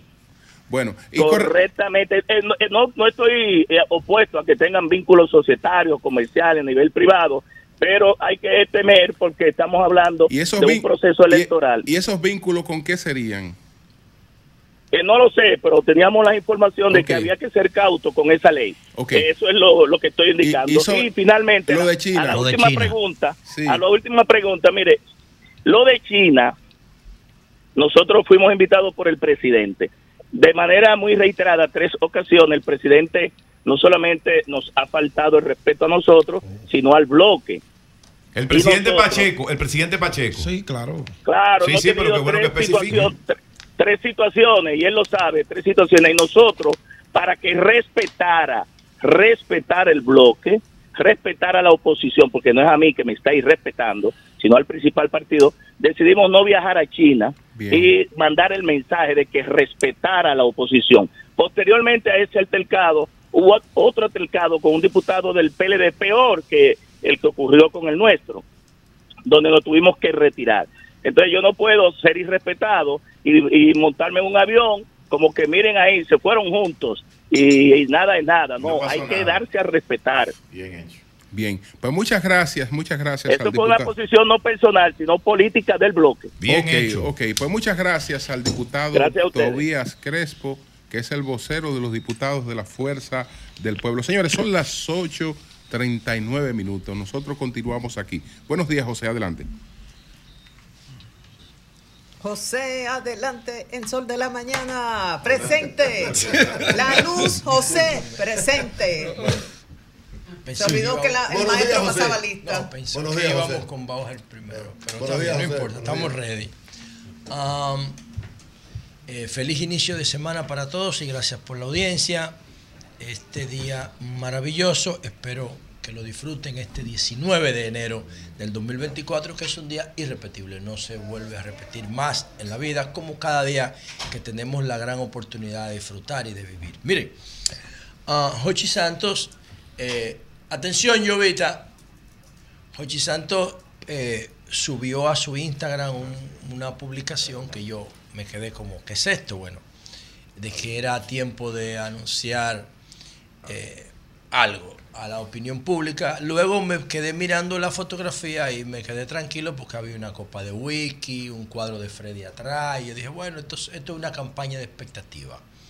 Bueno, realmente, efectivamente, en el día de ayer, Hochi subió, subió otra publicación diciendo que volvía eh, al programa Divertido con Hochi y volvía con Edilenia Tactú, que es una fórmula mágica, la de Edilenia Tactú con Hochi. Entonces vamos a ver la promo y luego hacemos otra reflexión. La tienen ready, la promo, dale.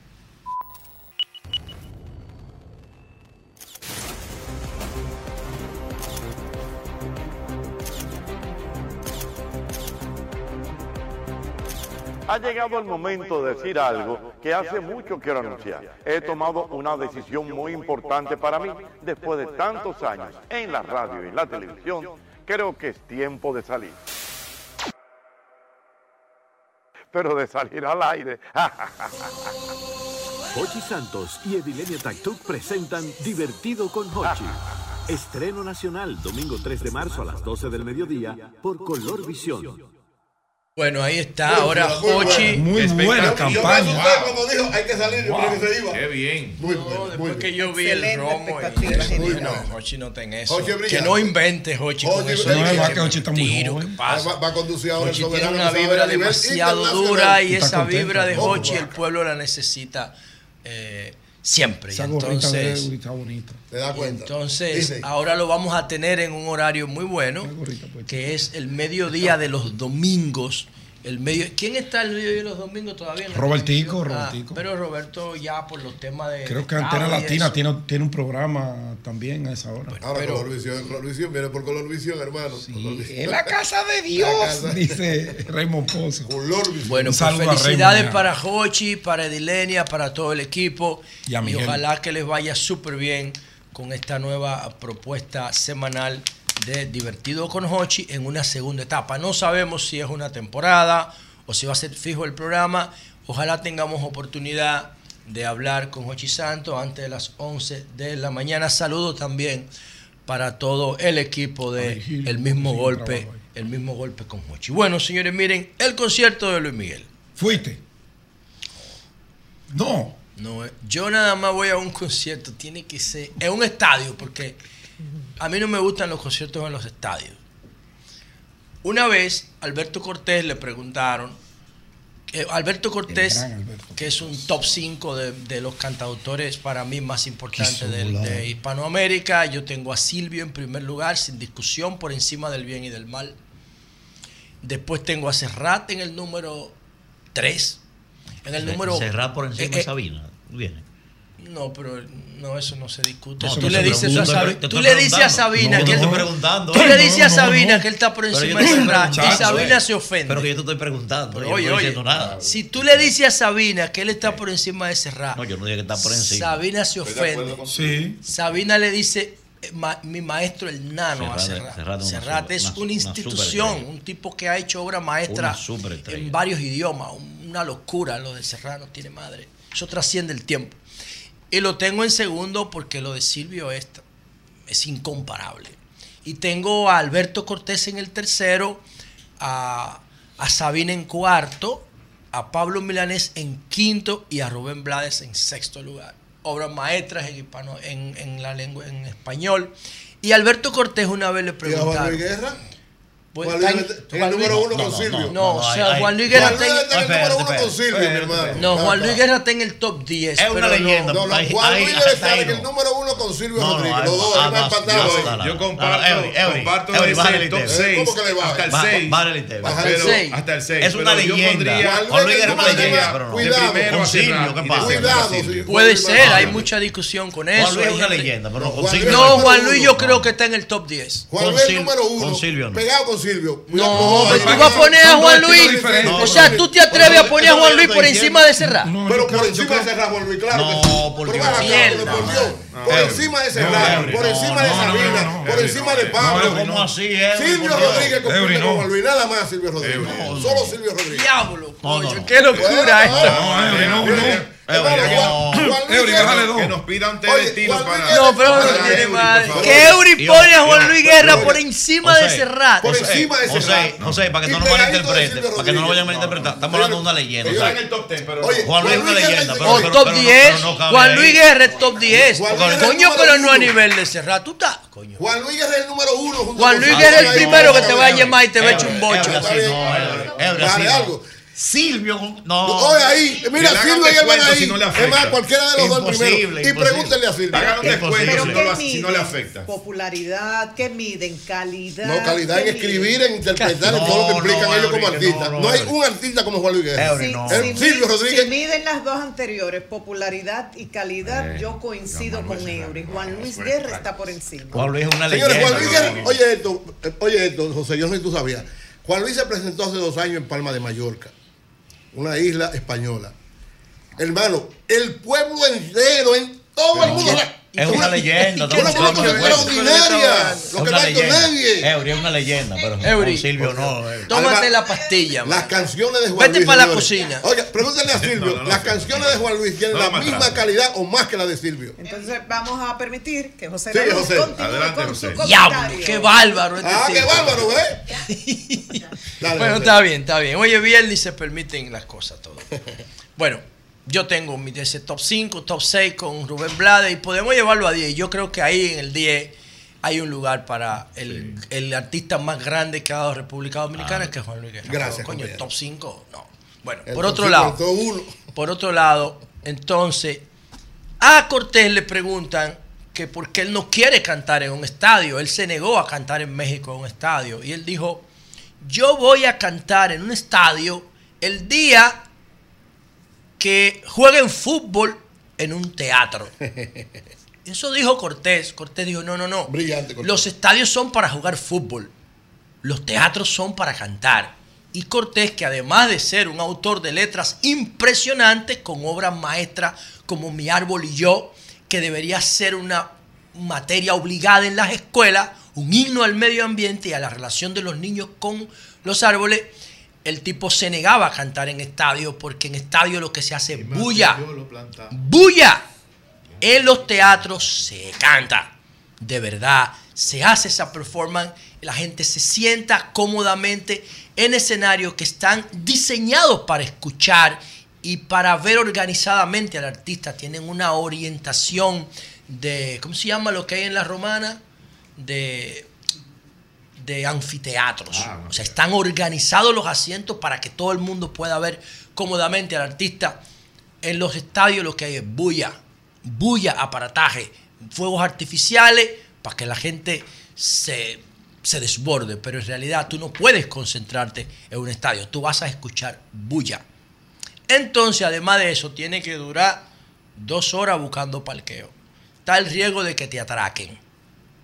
Tiene que hacer fila para entrar. Y tiene que bregar con un riesgo de COVID adentro de infección, porque es un molote de gente. Ahí no hay nada organizado, es un desorden. Y entonces por eso yo particularmente no voy a conciertos en estadio. Yo voy a un estadio a ver deporte a un estadio de la NFL, que es uno de los espectáculos más grandes del planeta, o qué sé yo, a esos estadios de fútbol europeo como el, el Bernabéu o, o el del Barça en Barcelona. Ya esas son cosas distintas. Pero presentaron a Luis Miguel aquí y el concierto se suspendió. Yo no tengo el- la- lo- lo- los reviews de cómo se dio anoche. llenó, se llenó. Bueno, Se perfecto. Qué bueno que se haya, que se haya 32 llenado. canciones cantó.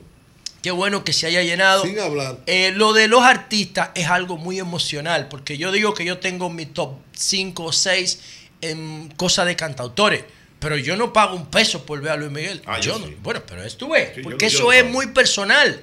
Eso es muy personal, eso depende de lo de la experiencia de cada uno con el entorno. Hay gente que le gusta un artista porque porque su mamá lo escuchaba cuando era niño y se quedaron con esa vaina y lo escuchan. Bueno, a mí me gusta más la música de cantautor y de contenido social y el rap y ese tipo de cosas que tienen como ese, esa, esa, ese halo de denuncia dentro. Por eso a Juan Luis yo no, yo no lo no lo meto en ese grupo porque Juan Luis, las obras de, de compromiso social de Juan Luis, yo no sé por qué son pocas en su catálogo.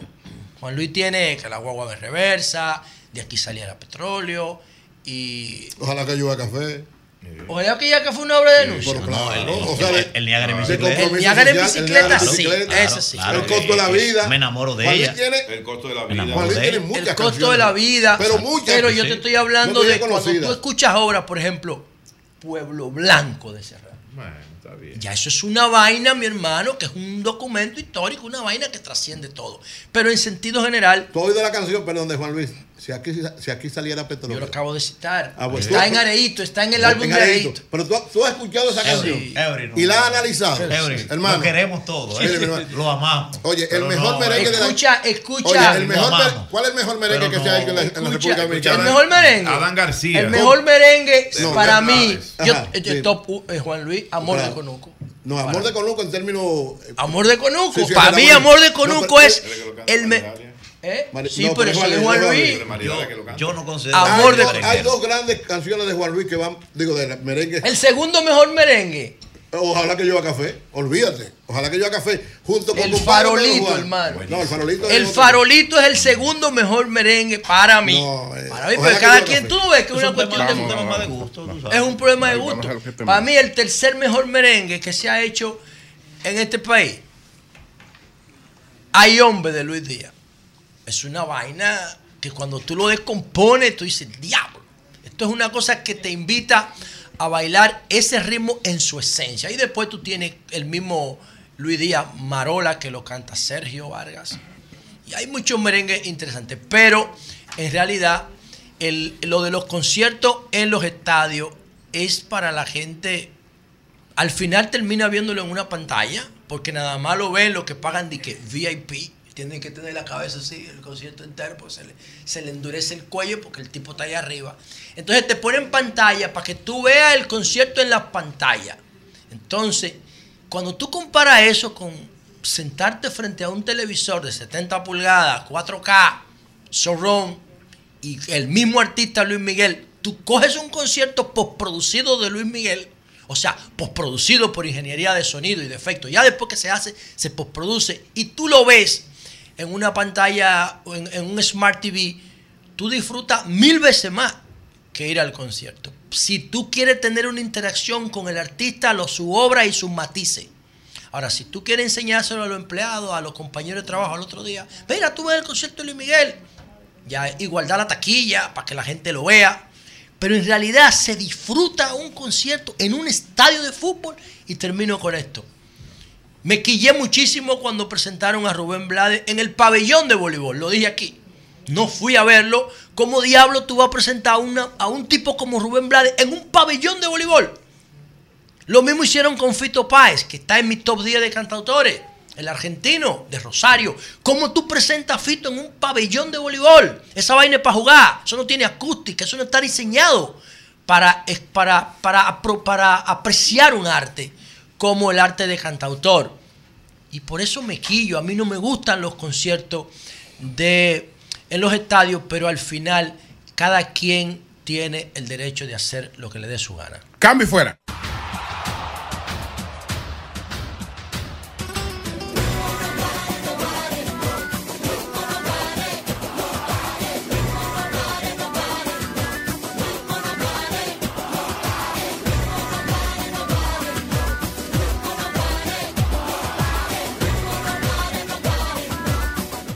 Jorge Rolando Bauer. Buenos días, Bauer. Bueno, muy buenos El días. señor Bauer, discúlpenos por estos debates tan Estaba escuchando el debate, Eh, tranquilo. Antes Sí, de entrar en el tema, eh, no a nivel de conclusión, simplemente es una reflexión de un patagónico aplatanado. Eh, etiqueta de machistas para todos ustedes con relación al tema que José acaba de decir. En el top 10 no aparece Mercedes Ay, Sosa ay, José. y eso es, Ay, José. Es verdad, José, es verdad. imperdonable. Como también es imperdonable Estaba ay, que sufriendo usted, mi distinguida dama, no haya asumido la bandera Sí. feminista para Ay, decir por qué Mercedes Sosa es verdad, Nunca la voy a asumir bandera feminista cuando se esté comparando a gente. Eso que me digan que fulano es mejor que fulano, yo no estoy de acuerdo con eso. Opiné con lo de Juan Luis para apoyar a Eury porque coincidía con él. Pero ¿por qué no estoy de acuerdo con eso de las comparaciones? Porque cada ser humano, sea artista o cualquier profesional, hace lo mejor que puede con su realidad y sus talentos. Uno no puede comparar a una Mercedes Sosa que en un momento dado Una denunció una situación con una mujer latinoamericana de hoy día, por ejemplo, que es otra realidad que enfrenta. Eh, las comparaciones para mí no son justas ni convienen. Lo único que hace es alimentar el ego de las personas. De acuerdo contigo. ¿por qué no Me pongo- uno a la Voy. clasificación. Para Señor mí, Bauer, Juan Luis Guerra señor Bauer, en el ¿por top. qué En el yo top. no incluyo a Mercedes Sosa? Yo soy fan de Mercedes Sosa, me sé todas sus canciones. Yo creo que me sé todas sus canciones. ¿Por qué yo no la incluyo? Porque Mercedes Sosa no es una cantautora, es una intérprete. Ella no escribía sus letras. ¿eh? no le Bueno. escribía. Entonces, ella sí es una intérprete como Ana Belén, por ejemplo, que sí a- al esposo de Ana Belén, a Víctor Manuel, yo lo incluyo en el top 10, pero a ella no, porque ella no escribe letras. Entonces el cantautor tiene que tener, tiene que ser autor de letras, la letra tiene que tener compromiso social y calidad poética y tiene que ser... eh, Trascendente. no, todo tiene que ser artista, tiene que Bien, tocar ah, claro, el instrumento. Entonces, lamentablemente, Mercedes, que es la voz de la tierra, como se le conocía, no, no es compositor. Y por eso yo no la incluyo, pero sí tiene un lugar sagrado en, en el arte de compromiso social de América Latina. Gracias por esa aclaración. Para poder eh, valorar el video que vamos a compartir, quisiera que se imaginen un diálogo en un desayuno, así como estamos nosotros, entre el doctor Leonel Fernández y Omar. Y que su hijo le diga, papá, ¿sabes qué? No quiero estar en tu partido, me voy a cambiar. Y ustedes dirán, pero tomé algo diferente esta mañana.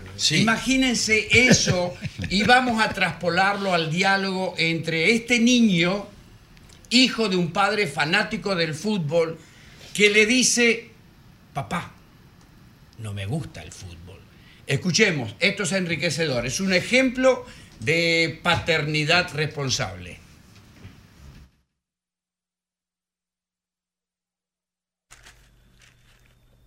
Oye, papá, que a mí no me gusta el fútbol. A mí me gusta bailar.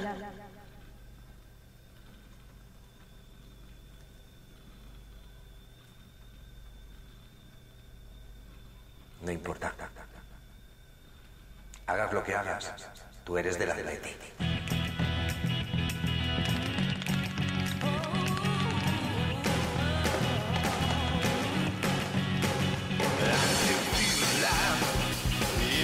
Bye.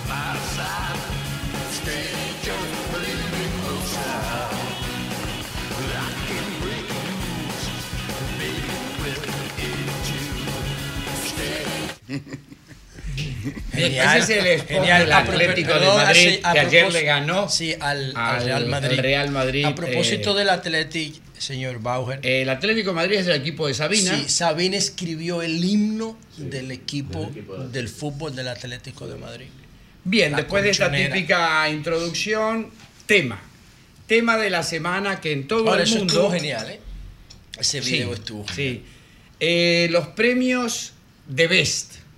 Mucha gente me ha escrito y me dice, pero ¿por qué la polémica que suscitó el premio que la Federación Internacional de Fútbol Asociado FIFA otorga todos los años y a diferencia del Fútbol, que es el premio tradicional porque se originó en 1957, y la FIFA tratando de ser sublime, primero se asocia con el Fútbol, después de cinco años le dice terminó la sociedad, me voy por mi parte y crea este premio.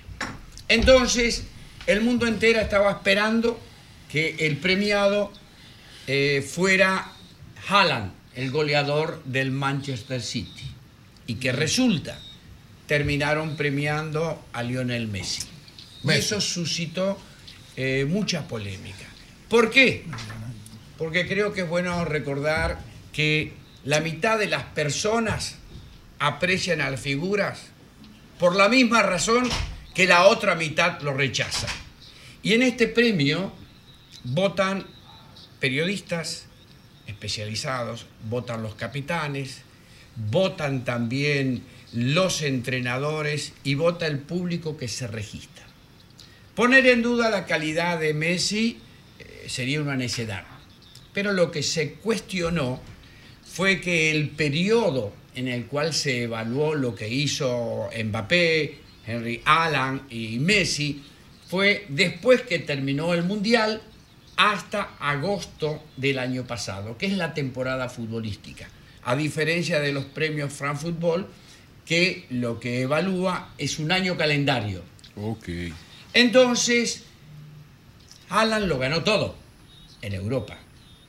Todos los títulos, máximo goleador. Y Messi fue campeón con el Paris Saint-Germain, llega al Inter de Miami y en el Inter de Miami gana un título de tercera categoría, pero produce una revolución en el mundo del soccer y eso realmente es importantísimo. Y a partir de ahora creo que la FIFA va a tener que reformular la premiación, porque las responsabilidades no se delegan, se asuman. Es muy simple entonces decir, votaron los capitanes. Qué lástima, qué lástima porque Messi no asistió. No asistió. Haaland, que era el que todo el mundo pensábamos, me incluyo, me tocó votar como prensa especializada y voté por Haaland. Y tampoco asistió Mbappé. Tampoco. Es decir, que los tres candidatos a ser premiados, ninguno asistió. Por lo tanto... ¿Pero por qué? Este, el, el ¿Qué premio no ahí? tiene esa capacidad de convocatoria. Eh, entonces, miren, los premios de FIFA de vez son los Oscar. Hay, así como los Oscar, una alfombra roja, hay Ajá. una alfombra verde, Verde. Donde todo el mundo el campo se viste maravillosamente bien, alquila frac y las mujeres se ponen Toda esa Como Oscar, como es eh, en Como esta oportunidad fue en Londres, en un En teatro Londres. famoso. Creo que a partir de ahora va a, a haber eh, algo diferente y tendría. Pero ¿por qué no fueron ninguno de los tres? ¿Por- ¿Cuál fue la explicación que dieron? eh, en términos científicos, no le dio la maldita gana. no, a los tres. En términos científicos no le dio la maldita gana. Eh, Ah, pero a los tres, si Dice, eh, claro, una coincidencia, miren, la prensa inglesa se ocupó muchísimo, primero porque fue en Londres, segundo porque el ganador tendría que ser Haaland, que juega en el Manchester City, eh, equipo de la De- Premier League. la prensa francesa, porque ahí estaba Mbappé, Mbappé, claro. y la prensa latinoamericana. Sí, el nombre Mbappé es difícil que gane. Y ninguno dio razones eh, De creíbles. Dice, Messi estaba entrenando, pero lo que representa para la imagen, no solamente de Messi, sino del Inter de Miami, ser portada en todos los periódicos deportivos del mundo, para la marca No, y el Inter premio, de sí, Miami, y el premio, sí. Ya Messi ha ganado todo. Creo- ¿Ese también lo había ganado? Sí, en dos Ah, oportunidades. ah, bueno. Creo que hay premios que si no son otorgados en su momento, después, más que valorar, desacreditan. En este caso, creo que quedó desacreditada la FIFA y creo que, claro, le atribuyen a Messi recibir un premio que no merecía. Y es una lástima, porque es el jugador más emblemático del mundo. Eh, le, le voy a hacer, le voy a, le voy a, le voy a decir unos versos de, de Arjona, que hace mucho toyo, pero también hace cosas bonitas. No, muy bueno, Ronald también. Y tiene dos canciones que a mí me gustan. Una de ellas se llama Noticia, not- Noticiario. El noticiario. Entonces él dice estos versos. El fútbol gana terreno en los Estados Unidos. Hay que cambiar la estructura para que tenga sentido. Hay que agrandar las porterías y ocho tiempos fuera para vendernos porquería. ¿Usted cree que Estados Unidos, con el tema del Inter y de Messi jugando en Miami, la, la MLS, la Major League Football, pudieran intentar agredir las reglas del fútbol para hacerlo más comercial? ¿O no es necesario que el fútbol cambie su estructura para adaptarse al mercado norteamericano? Que lo intentaran es una cosa, que lo logren es otra. Ya lo han intentado. Y no es descabellado. No es descabellado. Las estadísticas dicen lo siguiente. En los años 1960, 1970, la altura promedio de la población mundial era 8 centímetros inferior a la actual, que influyó la dinámica de vida, la alimentación y sobre todo en los futbolistas los entrenamientos. 8 centímetros es casi el tamaño de una portería, el poste de una portería. Por lo tanto, no es algo descabellado si a eso se le suma que hubo una crisis de goles y la gente va al estadio para ver goles. Pero el poder de la FIFA es extraordinario y voy a hacer un muy breve resumen de lo que hoy comienza en todo el mundo. A 2.000 kilómetros de aquí, en San Salvador, a orillas del Pacífico, Inter de Miami juega con la selección del Salvador. Costo promedio de la entrada 300 dólares. Diablo. Recordemos que En El Salvador América Latina, se maneja- 300 dólares. se Está maneja dolarizada con el dólar. Y con el Bitcoin.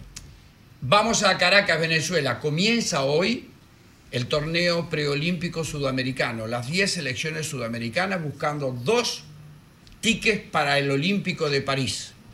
Nos vamos al continente asiático, a 12.000 kilómetros de República Dominicana, en Qatar. Se está jugando la edición número 18 de la Copa Asiática de Fútbol, donde de los 47 países que forman la Confederación Asiática, 24 están participando. Dejamos Asia, vamos a África.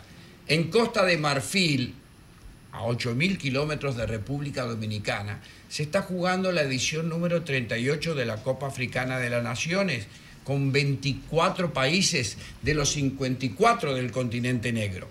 Es decir, que nunca antes como ahora la aldea global, la que vivimos, ha estado tan futbolizada. La aldea global de Marcha Sí, McLuhan. Y ese fenómeno poco a poco nos está invadiendo, afortunadamente, poco a poco nos está convenciendo de que nosotros no somos marcianos, de que nosotros tenemos sensibilidad, que nosotros podemos captar y asimilar la cultura que prevalece en el mundo, la cultura deportiva. Y no se trata bajo ningún aspecto dejar de lado tradiciones ni hábitos, simplemente asimilar lo nuevo y hoy por hoy, lo insisto y lo digo de manera responsable, si ustedes que son padres van a un centro educativo, se van a sorprender que todo el mundo está jugando con un balón. Así es. Así es. Ese es un fenómeno social que, bueno. Y también se por la web, por internet, claro, porque ahora todos los niños tienen acceso. Hay múltiples razones y creo que los medios de comunicación eh, eh, influyen de manera determinante. ¿no? Así Bueno, Pues muchas gracias, muchas gracias. Ya, yo tenía una preguntita para Babo al final que me escribe un oyente. que ¿Qué está pasando? Que hay como un éxodo de jugadores de la Liga Dominicana de Fútbol hacia Sudamérica, sobre todo hacia Bolivia. Qué bueno, él, habló el viernes pasado. Qué bueno que lo haya, ¿no es cierto? Eh, preocupante La- la semana sería, pasada. con todo el respeto, que haya un éxodo de jugadores hacia Haití, ¿no es cierto? Están viajando a Sudamérica, a una liga mucho más competitiva, que le promete muy buen más- dinero. Más, atractivo económicamente. Le prometen muy buen dinero. Ojalá que esas promesas para el bien de nuestros chicos Se cumplan. Se cumplan. Cambio y fuera. Son 106.5. Bien, señores, eh, nos comunicamos. eh, estuvimos llamando al consultor jurídico del Poder Ejecutivo, Antoliano. Antoliano, Antoliano Peralta, eh, con relación a esta nueva ley y algunas de las cosas que planteó el diputado Tobías Crespo. Él nos pidió eh, coordinar para venir personalmente, porque entiende que... No sé si eh, don Luis Soto, el director del DNI, no sé si tiene las condiciones de poder presentarse ante un panel eh, en público, no sé si lo permite su cargo, no, no desconozco eso. Ojalá que sí. Pero don Luis, don Luis Soto es un jurisconsulto, es un abogado de éxito de la República Dominicana, con amplio conocimiento sobre las leyes eh, también y un gran amigo. Yo pudiera conversar con él a ver eh, las opiniones eh, que pudiera dar en, en relación a esta propuesta de ley del, eh, del Dirección Nacional de Investigación. Bueno, pues nosotros continuamos y ya entonces vamos a coordinar eh, al regreso desde Madrid la comparecencia de Antoliano Peralta, consultor jurídico del Poder Ejecutivo, para tratar eh, los aspectos de, la ley, eh, por qué esta ley no fue, no fue observada. Y bueno, si él entiende también que debe referirse a las alusiones ya de otra naturaleza que ha hecho eh, pues eh, Tobías Crespo, que ya son aparte de los, de, las, de los asuntos constitucionales y legales eh, de este, este proyecto de ley. Eh, Magín, Magín está con nosotros, en breve vamos a conversar con él, Magín Díaz. Uno tenía muy Buen- bonito. Buenos días, allí adelante. Gracias, don Julio Martínez Pozo. Muy buenos días a este equipazo del sol de la mañana y por supuesto a todo el país. Miren, ayer se comunicó con nosotros, nos escribió el director del Instituto Postal Dominicano, el señor Eric Alberto Guzmán. Y él nos decía que en el día de hoy, en el día de hoy, eh, el impostón estaría realizando el pago del mes de diciembre a sus colaboradores y al mismo tiempo eh, se realizaría el pago del mes de enero. Así es. Hubo un retraso, ustedes saben que hemos estado eh, dándole seguimiento a esta situación de los empleados del Impostón. Ustedes saben lo que eso significa para un empleado público o privado. Eso tiene que tener depende- consecuencias, no Depende puede de un salario. No puede ser así. Y que el salario del mes de diciembre Coño. todavía hoy. O sea, él te lo admitió a ti. Sí, claro, lo No, no, admitió. pero claro, lo es que- es que admitió. él llamó al programa Él llamó al programa. Él llamó, él llamó, claro. Hay una situación ahí. Hay, hay un tema de recursos. Hay un tema de recursos eh, que no cuenta con los recursos suficientes. El, el institución. impostón, exactamente. Y no, y no tiene presupuesto, eso se no maneja. cuenta con recursos suficientes. Entonces, Oye, ¿y por dónde debería ser? Eso es increíble. ¿Y por dónde debería ser el courier más importante de este es, país? Así es. El más importante y tienen de un este servicio de courier. Coño, pero yo Eh, pero bueno, ojalá que en el día de hoy se pueda tiene hacer madre, madre. efectivo. Lo ese importante es que ya se, se va a resolver. Así es. Eso es lo importante para Y los que no- necesitan eso. Otra Y pregunta no técnica. ¿El gobierno no le asigna presupuesto a él? Sí, claro. ¿También? Claro que sí. ¿Y aún así no pagan el sueldo? No, no, lo que pasa es que tenía, eh, tiene una serie de, de asuntos por la que ha estado pasando el Instituto Postal Dominicano y Eric llegó al, al Instituto Postal Dominicano ya eh, eh, creo que es la tercera administración que le ha tocado en este periodo, así que, Lo que- él llegó a resolver algunas situaciones que habían ahí. Lo que voy a decir en este momento, y es nuestro tema del día de hoy, ni mis compañeros ni quienes nos escuchan necesariamente tienen que estar de acuerdo con estos planteamientos, pero es lo que pensamos real y efectivamente de lo que ha sido la gestión de Carolina Mejía en el ayuntamiento del Distrito Nacional. El Distrito Nacional hace casi cuatro años ya que carece de una gestión municipal eficiente. Porque la gente muchas veces se queda mirando algunas cositas o algunas cosas que son más de carácter cosmético que las atribuciones que realmente tiene un ayuntamiento, que realmente tiene una alcaldía municipal. La actual alcaldesa del Distrito Nacional, en la pasada campaña, oigan bien, presentó un programa con 363 páginas de promesas. 363 páginas de promesas, de las cuales ha cumplido muy pocas. De las cuales ha cumplido muy pocas. Y están ahí. Eso se puede verificar. Eso se puede revisar. Ustedes saben que de acuerdo a lo que establece la ley 176-07, que es la ley de los municipios y el Distrito Nacional, esa ley en su artículo 18 habla de las competencias que tienen los ayuntamientos. Y son tres tipos de competencias. Están las competencias propias, que son exclusivas de la autoridad municipal. Están las compartidas o coordinadas, que tienen que ser realizadas, que tienen que llevarse a cabo eh, de manera conjunta con otra institución del Estado o con varias instituciones del Estado. Y están las competencias delegadas, que son las que en algún momento el Ejecutivo, por ejemplo, podría delegar en la autoridad municipal, pues claro, poniendo en manos de ellos también los recursos para poder eh, llevarla a cabo, para poderla materializar. Pero uno de los graves problemas que hemos tenido en el Distrito Nacional y, ¿por qué no?, también en el Gran Santo Domingo en los últimos años ha sido el drenaje pluvial. Todo el mundo aquí recuerda lo que pasó el 4 de noviembre del 2022. ¿Eh? El Distrito Nacional se inundó. El Distrito Nacional se ahogó. El Distrito Nacional colapsó, señores. Y en aquel momento tuvimos, eh, bueno, pérdidas humanas eh, considerables, terrible.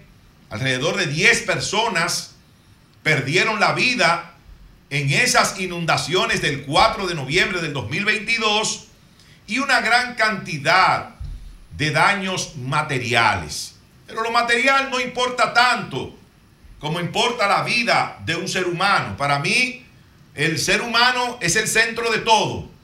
El ser humano es el centro de cualquier política pública, de cualquier cosa que se vaya a hacer. El ser humano debe estar colocado en un primer plano. Y eso es lo más lamentable de todo esto. Las personas que murieron en esa inundación. Y usted se pone a pensar, desde el 4 de noviembre del 2022 hasta el día de hoy, ¿eh? 19 de enero del año 2024, ¿cuáles son los pasos que ha dado la alcaldía del Distrito Nacional tendentes a buscar una solución a ese grave problema del drenaje pluvial? Ninguno. No ha dado un solo paso en ese sentido. cuando ocurrió aquella vez la tragedia, bueno, fueron a acompañar a las personas en su desgracia, eh, a hacerse presente, a decir esto, lo otro, a dar declaraciones. Pero ¿qué resulta?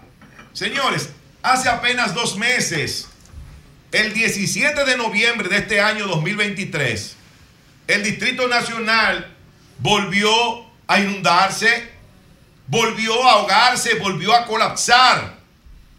Tal vez, tal vez, no en los niveles o con las desgracias del año 2022, de noviembre del 2022, pero sí una situación difícil, preocupante, de emergencia caótica en el Distrito Nacional, otra vez en el 2023.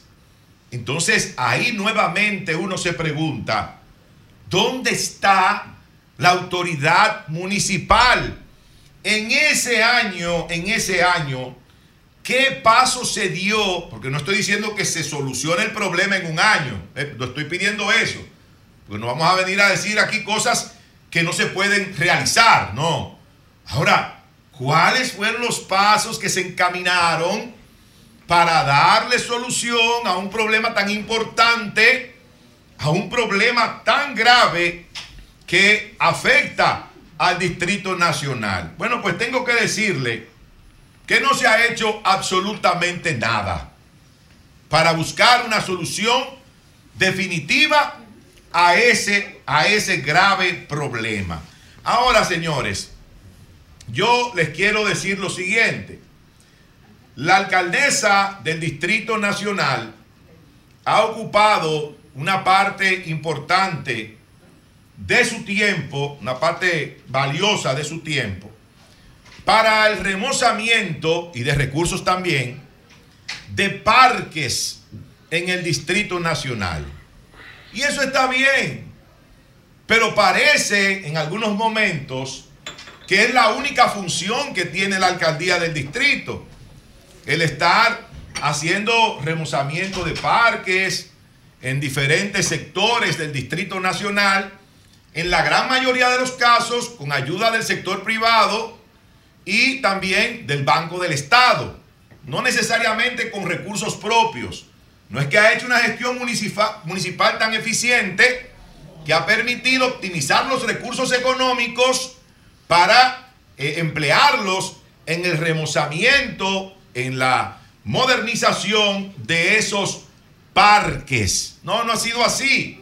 Y esto lo hace por, precisamente por los ataques que había recibido de que prácticamente no había hecho nada. Y ahí arranca entonces con ese programa, hace poco más de un año y medio, dos años, de remozamiento de eh, los parques del Distrito Nacional. Yo creo que más que una alcaldesa, durante el tiempo de gestión que lleva Carolina Mejía, en el ayuntamiento del Distrito Nacional, tenemos más que la alcaldesa de la capital, yo creo que es la jardinera de la capital, por tantos parques, tantas flores, tantos árboles que ha sembrado en diferentes sectores de la capital, del Distrito Nacional. Eso no es malo, eso no es pero malo. no, no es malo, maestro, pero no es lo único ni es lo más importante cuando tenemos un problema tan grave como el tránsito, que es una competencia propia. En el artículo 18 está establecida del ayuntamiento del Distrito Nacional. Pero como tenemos también el tema de drenaje pluvial, que es una competencia también del ayuntamiento del Distrito Nacional y que tanto daño le ha causado a, a la capital de la República Dominicana. Por eso yo creo que la actual alcaldesa, que aceptó prácticamente obligada ser la candidata nuevamente a la alcaldía del Distrito Nacional, yo no sé por qué una gente tiene que estar obligado en un puesto. Si usted no quiere ser alcaldesa, yo creo que no hay por qué obligarla. Y a ella prácticamente la obligaron, como dice el pueblo, a carabina. Eh, la dirigencia y la cúpula del PRM a que aceptara esa candidatura. Porque ella tiene otros proyectos más grandes, presidenciales. Y ella no quería en este momento ser alcaldesa del Distrito Nacional y la obligaron. Entonces, ¿por qué obligar a una gente a postularse a algo que no quiere? ¿Por qué? No va a hacer su trabajo con amor, con entrega, porque no quiere estar en esa posición. Entonces la gente debe analizar muy bien, ahora que estamos a tan pocos días del proceso municipal electoral, porque desde mi punto de vista, y con esto quiero terminar, la alcaldía del Distrito Nacional, lamentablemente tengo que decirlo, le ha quedado grande a Carolina Mejía. Cambio fuera. Seconza, pasteurizadora rica y Consorcio Energético Punta Cana Macao presentan Perspectiva Económica con Magín Díaz. Bien, señores, aquí está Magín Díaz con nosotros. Magín, el presidente Abinader, en la semanal de esta semana, pues eh, presentó eh, o exhibió los logros económicos del gobierno, los macroeconómicos, un déficit fiscal que se había proyectado en 3.2 quedó en 3.1, 10 mil millones de dólares del turismo, 4.200 millones en inversión extranjera directa, 7 mil y tantos millones eh, en exportaciones eh, de zona franca, eh, unas reservas internacionales de 15 mil 457.7 millones, tres calificadoras de, de riesgo, pues mejorando la calificación del, del, país. Entonces, ¿de dónde sale que un país como este puede estar necesitando una reforma fiscal? Con todas esas maravillas. Óyeme, buena. Tremenda pregunta. Eh, mira, sí, el, el presidente dio los resultados y esta semana también el Ministerio de Hacienda confirmó los resultados finales de, de, la situación fiscal. Y yo había mencionado la semana pasada que el déficit iba a quedar cerca de 210 mil millones de pesos y efectivamente quedó en 211 mil millones de pesos. Eh, y yo creo que el gobierno está haciendo su labor, tiene... Eh, es un resultado razonable, no, no es, aquí no va a haber una crisis fiscal el mes que viene ni el año que viene. Eh, y los resultados macroeconómicos, como yo comenté, también buenos, sobre todo si se comparan con el resto de los países de América Latina. Y si tú sumas eso, que tenemos estabilidad política, sin ideología, o sea, aquí cualquiera que gane va a seguir haciendo más o menos lo mismo en términos macroeconómicos, entonces el país se ve muy bien eh, respecto al resto de América Latina. Eso es un tema. Ahora, alguien eh, eh, tiene que pensar en el problema estructural, en, en, qué es lo que está detrás de los números.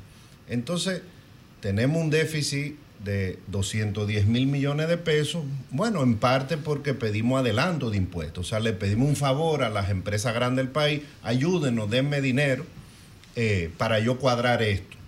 Entonces, cuando tú quitas eso y sumas otras cositas por, por ahí, el déficit no te da 210 mil, te da 240, 245 mil millones. Y ese déficit, como yo dije la semana pasada, no pone la trayectoria de la deuda en una, eh, en una senda descendente. Con ese déficit, una economía creciendo menos de 5%, la deuda va a aumentar. Entonces, el déficit estructural no es 3, es 3.5, 3.6, pero el Banco Central tiene déficit, es que es más de 1. Entonces, el déficit de, del Estado dominicano es más cerca de 5%. Entonces, la deuda va a seguir subiendo. Eh, y esto, bueno, va a haber que afrontarlo. Eh, otro tema es, bueno, estamos teniendo un déficit de 3% del PIB, pero con una restricción importante. Por ejemplo, en el presupuesto de este año, el pago de intereses de la deuda pública es el doble que la inversión. O sea, vamos a pagar casi 4% del PIB de intereses de la deuda y la inversión en infraestructura pública va a ser 2% del PIB. Eso no es sostenible para para un país. 4% del PIB es más del 20% del presupuesto. Esos son solo los intereses. Entonces, el gobierno está, como yo dije en un artículo, haciendo de tripas corazón. Vamos, ha llegado en estos cuatro años, yo creo que correctamente manejado, eh, pero esto hay que abordarlo en, en algún momento. Por ejemplo, el, presidente hizo un consejo de gobierno y la instrucción es, bueno, vamos a dinamizar la deuda pública, la, inversión pública, eh, que se dinamizó en los últimos meses. Bueno, pero es que presupuestado hay eh, mucho menos que lo que se, se gastó en el 2023, eh, que cerró la inversión en 2.7% del PIB, 183 mil millones, pero en el presupuesto hay 2%, porque los recursos no dan para todo lo que la, la, misma población demanda del Estado. Entonces, yo creo que va a haber argumentos fuertes ya para sentarse después de las elecciones, eh, porque no creo que esto sea sostenible. Eso, como dije, no significa que va a haber una crisis el año que viene, sino que como país no podemos seguir invirtiendo poco, eh, necesitamos tal vez más gasto en, salud, en, en, en la policía, o sea, muchas de las reformas del Estado requieren más recursos, no menos y una lección de estos cuatro años, eh, mucha gente pensó que, bueno, va a haber un cambio de gobierno, otra visión, el gasto público va a bajar. El gasto público no va a bajar eh, y no ha bajado, de hecho ahora es mucho mayor que antes. Y eso no es solo por el COVID, es que eh, la, necesidad de, de, de gasto público en estos países, en esta etapa de desarrollo, requieren de un Estado que sea cercano al 20% del PIB. Pero lo que recaudamos es 14, entonces eso, todos esos factores van a llevar a la discusión de un de una reforma que se le puede poner cualquier nombre, pero en el fondo es para que la gente pague más impuestos. O sea, ya no se puede posponer más la reforma fiscal. Las próximas autoridades, en el próximo gobierno, sea que estas autoridades continúen o que sea un nuevo equipo, dependiendo de si hay reelección o no, tendrán que enfrentar esa situación. Depende si el presidente la quiere hacer ahora. ahora. No, no, ahora no, ahora, ahora no. un suicidio. Ahora, bueno, ahora ya que no se puede posponer. Es bueno No hay estar forma. fuera del gobierno porque uno puede decir lo que uno quiera, ¿verdad? Puedo hablar de que Yo- va a haber yo prefiero reforma. estar censurado. Sí. En el gobierno no lo puede decir porque hay No, problemas. tú no, estamos todo Estamos testando, evaluando. claro, estamos evaluando eso, los organismos a veces se, se pasan, ¿no? Bueno, yo creo que yo creo que y lo he dicho, fiscalmente este es un gobierno responsable y como es responsable va a tratar de incrementar los impuestos por lo que yo dije, o sea, esto no da. Tú no puedes como Estado funcionar todos los años pidiéndole adelanto a los bancos, eso no eso no yo creo que se tal vez, bueno, por el COVID, lo que sea, eh, no había condiciones de, de aumentar los impuestos. Ahora va a haber que explicarle a la gente. ¿Por dónde Eh, tú crees que viene esa reforma? No, eso hay, que, Necesaria, eso hay que preguntarle al que tenga el gobierno. No, pero si fuera, ok, vamos a ponerlo al revés. Si fueras tú que estuvieras en el gobierno, en el próximo, ¿por dónde orientarías esa reforma? No, pero que yo no estoy en el gobierno. No, si fuera, estoy poniendo un caso hipotético. Y ese gancho. Estoy poniendo un caso Mira, es hipotético. que yo creo que eh, hay que dejar ten que cuidado, Su visión como Sí. funcionario público es que quiere Es decir. que ya no Cuidado, soy. ten No, cuidado. no, no, Ten- pero ten- ten cuidado, Mira, ten es cuidado que, que- Eury quiere es que enredar el mi- tema ahí. No, no, como economista, como economista. Mi época ya de, de- de patriotismo ya, ya se agotó. Yo creo que Sí. Nunca se hermano. vienen otros funcionarios. Yo creo que hubo una combinación de inexperiencia grande. Pensaban que todo se iba a resolver bajando el gasto público, eh, con medidas administrativas. Eso no resuelve el déficit estructural de esta economía. Y yo creo que también estos cuatro años han servido, digamos, hasta de un piloto para gente muy ingenua fuera del gobierno y dentro que creían que todo se iba a resolver mágicamente. No, aquí no ha habido magia. Aquí el gobierno correctamente ha manejado la situación fiscal, pero en parte eh, pidiéndole ayuda a los bancos, a las empresas grandes, eh, bajando el gasto en algunas partidas claves como la inversión pública, que como Estado, como sociedad, eh, no debemos ya permitir eso de ahora en adelante. O sea, este país necesita más inversión pública. Lo que hay en Pedernales no es una alianza público-privada, no. Eso es inversión pública, todo lo está pagando el gobierno porque esa inversión es complementaria a la privada que vendrá en algún momento. Ahora, como país no podemos seguir invirtiendo 2% del PIB eh, en infraestructura porque entonces la calidad de vida se está deteriorando. Muy bajo. Y eso tú lo ves en, en el deterioro del Magín. tránsito, el Sí. drenaje, etcétera. Magín, estoy preocupado por algo que usted señalaba la semana pasada. Usted decía, mira, maestro le preguntó sobre el tema del dólar. Dice, Bueno, eso es bueno y es malo, usted decía. Es bueno para la gente, ¿verdad? El sector turismo, Para que tenga dólar, franca, para que etcétera. produzca dólares. Ahora, a mí me preocupa la gente que compra materia prima para desarrollar su producto, porque evidentemente eso tiene un impacto. Claro. ¿Cómo vamos a abordar eso, Magín?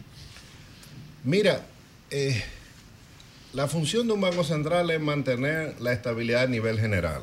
Eso no significa que cada política que tome el banco no tenga ganadores y perdedores. Eh, cuando sube la tasa de interés, por ejemplo, hay ganadores. El que tiene su dinero depositado gana más, pero el que tiene préstamo se perjudica. Entonces lo mismo pasa con el tipo de cambio. Cuando el dólar eh, sube, eh, como ha pasado, bueno, se benefician todo, todo, todas las empresas que producen divisas, el turismo, Los exportadores. la- los exportadores, eh, pero se perjudican los importadores, claramente. Entonces, Sobre todo si tienen deuda. el Banco Central, bueno, tiene que mantener un equilibrio razonable. Lo que ha funcionado en este país es que el tipo de cambio eh, subas razonablemente. Cada año 4%, en años normales tres- entre 3 y 5%. Y eso pues te da certidumbre. Lo que debe evitar un banco central es que el tipo de cambio de un mes a Se otro te- dispare. te- se dispare de 58 a 70, porque eso sí distorsiona la economía. Ahora, si va subiendo lentamente, sí perjudica un poco, pero la economía y los importadores se ajustan. Entonces, eh, desde hace unos meses está subiendo. Yo escribí un artículo que se llamaba Fin del periodo de la apreciación cambiaria, que duró dos años o más. Yo lo leí. Es el periodo de mayor tiempo desde los años 80 en que el tipo de cambio se apreció. Bueno, ahora estamos en un periodo de depreciación. Ahora, como te dije, hay ganadores y hay perdedores en cada política económica. Así es. Imagín, eh, eh, Oye, no muy sé buena si... respuesta. Te, te hizo bien el concierto. eh, Te hizo bien. Sí, estaba ya contentísimo, muchacho. Milei Mi- mi hijo estaba en el concierto. eh, planteó en, el, en su discurso en Davos, Un discurso religioso, entre, en entre- Davos. entre otras cosas, que no existe tal cosa como eh, fallas, de- fallas del mercado. Que cuando se habla de fallas del mercado es porque ha habido coacción del Estado. ¿Tú entiendes que la riqueza eh, puede convertirse en bienestar sin intervención del Estado? No. O sea, yo creo que debe haber eh, un Estado, un Estado que no ahogue, pero el Estado hay funciones muy claras de regulación, eh, de, de provisión de bienes que nunca va a producir el mercado, eh, como la, mm, eh, los militares, la defensa pública, eh, necesidades básicas a la población. Mi ley tiene, cuando tú oyes el discurso, es una combinación del discurso de, de Ronald Reagan, de que el Estado era el problema, de, de Hayek, que era el gran rival intelectual de Keynes, de, de que el Estado es malo en todo, tiene muchas cosas de Milton Friedman. Ahora, yo creo que también hay una gran doble moral en la discusión. O sea, llegó Milei, que es un loco. Bueno, locos son los que han gobernado a Argentina, que han destruido, Coño, han una, de ese país. una de las economías que, que hace décadas era de las primeras 10 del mundo. Entonces, eh, yo creo que lo dije aquí, Paul Samuelson, que es el economista con el que todos los economistas aprendieron durante 50 años, economista del MIT, fue el primer norteamericano que ganó un premio Nobel, decía que había tres países, y él lo dijo en los años 70, desarrollado, subdesarrollado y Argentina. Diablo. En diablo. Argentina ha habido un colapso total de la clase política.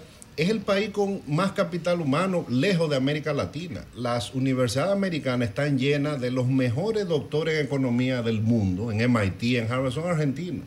Y sin embargo, es un colapso total. Entonces, que mi ley quiera hacer cosas diferentes, bueno, tampoco hay que culparlo. Eh, nosotros nos volvimos locos este, el- el último año el presidente dedicó toda su energía a una inflación que como mucho llegó a 10% y en los alimentos llegó a 15%. Argentina tiene meses que la inflación es 100%. o sea, 120, Cada mes 140. los precios se duplican. Claro. Tienen tres tasas del Es dólar. uno de los pocos países que ha habido varias, eh, varios años de hiperinflación, que son inflaciones de mil, dos mil por ciento. Ya Entonces, que venga otro, que venga alguien con ideas diferentes a querer poner algo de orden, eh, un banco central colapsado, porque la única forma que pueda haber inflación de esa magnitud es que el Banco Central esté financiando el déficit. Entonces, yo creo que sí, él es totalmente radical, eh, pero ese país tiene que probar algo diferente, hay que darle la oportunidad. Y la experiencia es que los radicales, si son medianamente inteligentes, bueno, se van moviendo un poco al centro y van moderando sus posiciones. Yo creo que eso... es Él ha moderado parte de eso. El, el Milei que está gobernando no es el Milei de la, de la pandemia. Claro. No, que le decía la concha de tu madre a todo el mundo. No, ya no. Ya no, ya no un presidente. Bueno, pues muchas gracias, No. Muchas gracias. Cambio y fuera. Sol 106.5. Bueno, señores, estamos, estamos haciendo las maletas para irnos a Madrid, Eso. donde estaremos eh, durante toda la semana próxima eh, transmitiendo el sol de la mañana, como de costumbre, en la cobertura de Fitur y en contacto con nuestra, nuestra comunidad, la comunidad eh, dominicana residente en Madrid. Desde, desde el lunes hasta el viernes nosotros estaremos transmitiendo desde Madrid. Y ya le di la España. visa a los muchachos. Y entonces, eh, sí, eh, anunciar que nosotros tenemos aquí la visita Yo tengo mi visa. del doctor Marcos Núñez Cuervo. Oh. Estuvimos conversando con él a propósito de un comentario que hizo María Elena cuando el Colegio Dominicano de Cirujanos le confirió el máximo galardón, maestro de la cirugía wow. dominicana, Sí, sí, sí, sí, el doctor eh, Núñez Cuervo, cirujano general, especializado en cirugía de la mano y en microcirugía. Entonces, cuando hablamos con él, la gente quedó con, con ansias, con hambre de que eh, tengamos la oportunidad de tenerlo y abrir los teléfonos. Eso lo vamos a hacer en un momento. Y hablar un poquito de la, de la organización internacional que él preside, que es el primer dominicano en presidirla, la Federación Panamericana de Facultades y Escuelas de Medicina, que justo en ese momento fue que se cayó, para saber, se cayó la llamada, para saber lo que hace la organización, sus aportes, los planes. Ese debiera ser un presidente del Colegio Médico Dominicano. Buenos días, Virilio. Adelante. Hablando que uno se entiende. Gracias a todos los que nos escuchan a través del Sol de la Mañana de Sol 106.5, RCC Media, la Catedral de la Opinión en la República Dominicana. Y ese debiera ser un médico de ese estirpe, de ese prestigio, eh, de esa calidad, que le inyecte aire, nuevas brisas y que vuelva la academia al gremio médico. Ojalá, ojalá.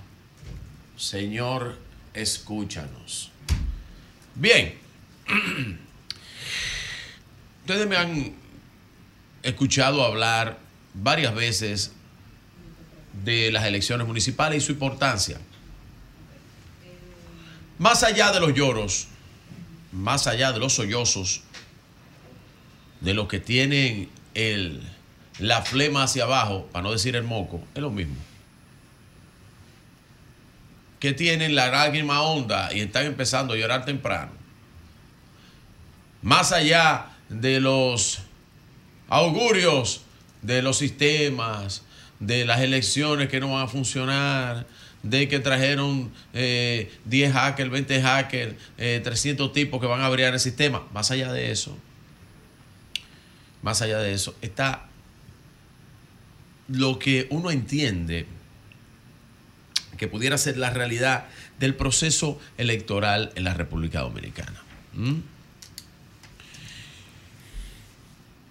Este fin de semana escuché ayer al alcalde de La Vega, Kelvin Cruz, y a don Víctor de Asa hablar sobre las marchas, las caravanas multitudinarias a nivel del país que va a ser la municipalidad del Partido Revolucionario Moderno. Quiero oír breves declaraciones de don Kelvin Cruz y don Víctor de Asa en el Partido Revolucionario Moderno, si me la pueden poner ahí, por favor. Una movilización nacional a nivel de todo el territorio nacional de diferentes actividades, de caravanas, actividades por todo el país. Es una demostración de la fortaleza que hoy eh, puede exhibir el Partido Revolucionario Moderno y que en esa misma dirección la garantía de lo que ya hemos venido haciendo desde muy temprano, a principios de año, y que seguimos con un plan de trabajo que cubre todo el territorio nacional. Trabajo que garantizará el triunfo contundente del próximo 18 de febrero en las elecciones municipales, ganando abrumadoramente la mayor cantidad de municipios y distritos municipales, y en la misma dirección un triunfo abrumador en mayo con las elecciones congresionales y presidenciales. Este sábado. Bueno, ahí se habla de un 70%. Ustedes me han oído a mí un año hablando de ese número. Un año tengo hablando entre un 60 y un 70%. He llegado a una media de un 65% del voto correspondiente a las elecciones de febrero. Tienes un año equivocado. Bueno, no puedo equivocarme. Estoy a 29 días de demostrar si yo estoy equivocado y si las estadísticas que yo veo a diario y que puedo vanagloriarme de decir, y no me gusta hacer eso, hablar de mí, porque eso, de decir que puedo ser una de las personas que está en medio de comunicación que ve más números y encuestas de este país completo y las analizo porque estudié eso. No es que yo la veo para ver un número frío, no, yo analizo a profundidad. Y que soy profesor de eso. Entonces, para hablar conmigo de encuesta, hay que tener cuidado, porque yo de eso y volar chichigo así. Bien. Entonces, ese 70%, yo estoy hablando, lo dice Kelvin ahí, lo dice Víctor de Asa. Yo quiero que ustedes oigan estas declaraciones, no del oficialismo, no del PRM.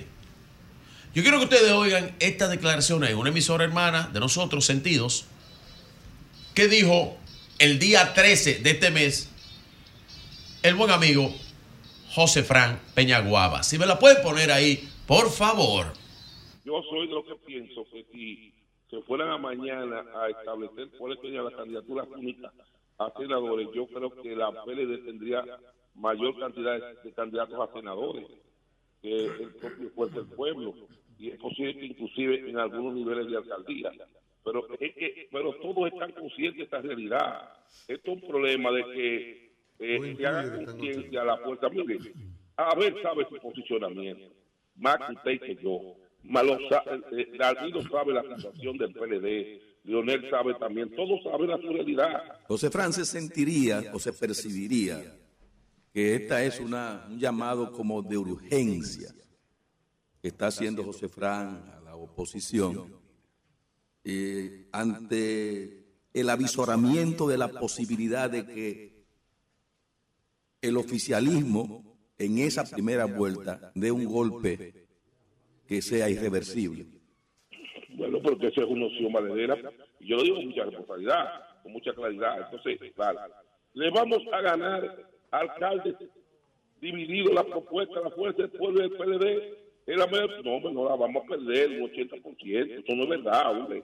Eso no es verdad, no le vamos a ganar, porque el gobierno gana con minoría, el gobierno no necesita mayoría para ganar el Ustedes oyeron, ustedes escucharon en la, en la viva voz de José Fran, cómo él dice, ¿cómo vamos a ganar divididos en propuestas divididas? No, no, no, no, no.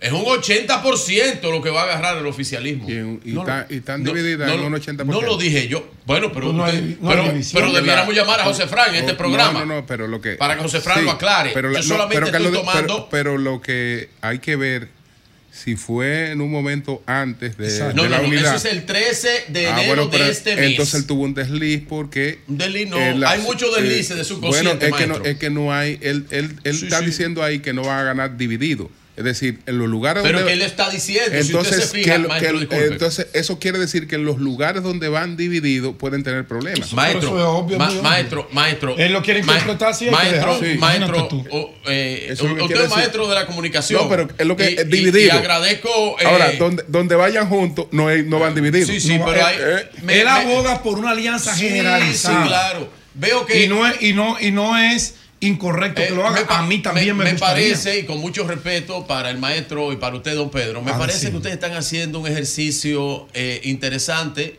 eh, y creo que han cogido un curso de arreglismo con Manuel No, Jiménez. arreglismo no. Arreglismo Le- me parece que, que han arreglado muy bien.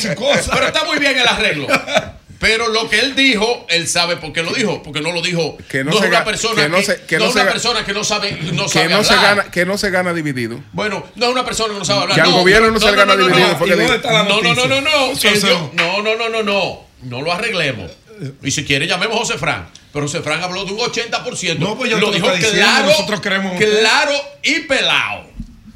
Yo estaba hablando de un 70%. Gracias, José Fran, por el día extra. Estamos hablando de un 70%. No lo dice Virgilio. ¿eh? Yo creo. yo no lo dice Virgilio. Para que las redes no vengan a, a inventar conmigo. Yo creo Aparte, el que quiere inventar conmigo, lo que tiene que buscarme una encuesta. Yo creo que los dos están un poquito, un poquito altos los dos números. El de Sí. él y el suyo también. Bueno, pues está bien, profesor. Yo respeto a los dos. los Bueno, quiero está bien, está Pero bien. Yo, Y- creo, y- yo creo que va a pero- ser más reñido el escenario. Pero, pero, pero bien. Creo, eso, que la, creo que la oposición tiene, tiene eso es oportunidad de correcto. pelear- Eso, eso es de correcto desde tu óptica. Ahora yo estoy haciendo un análisis La municipal, desde las estadísticas que yo veo.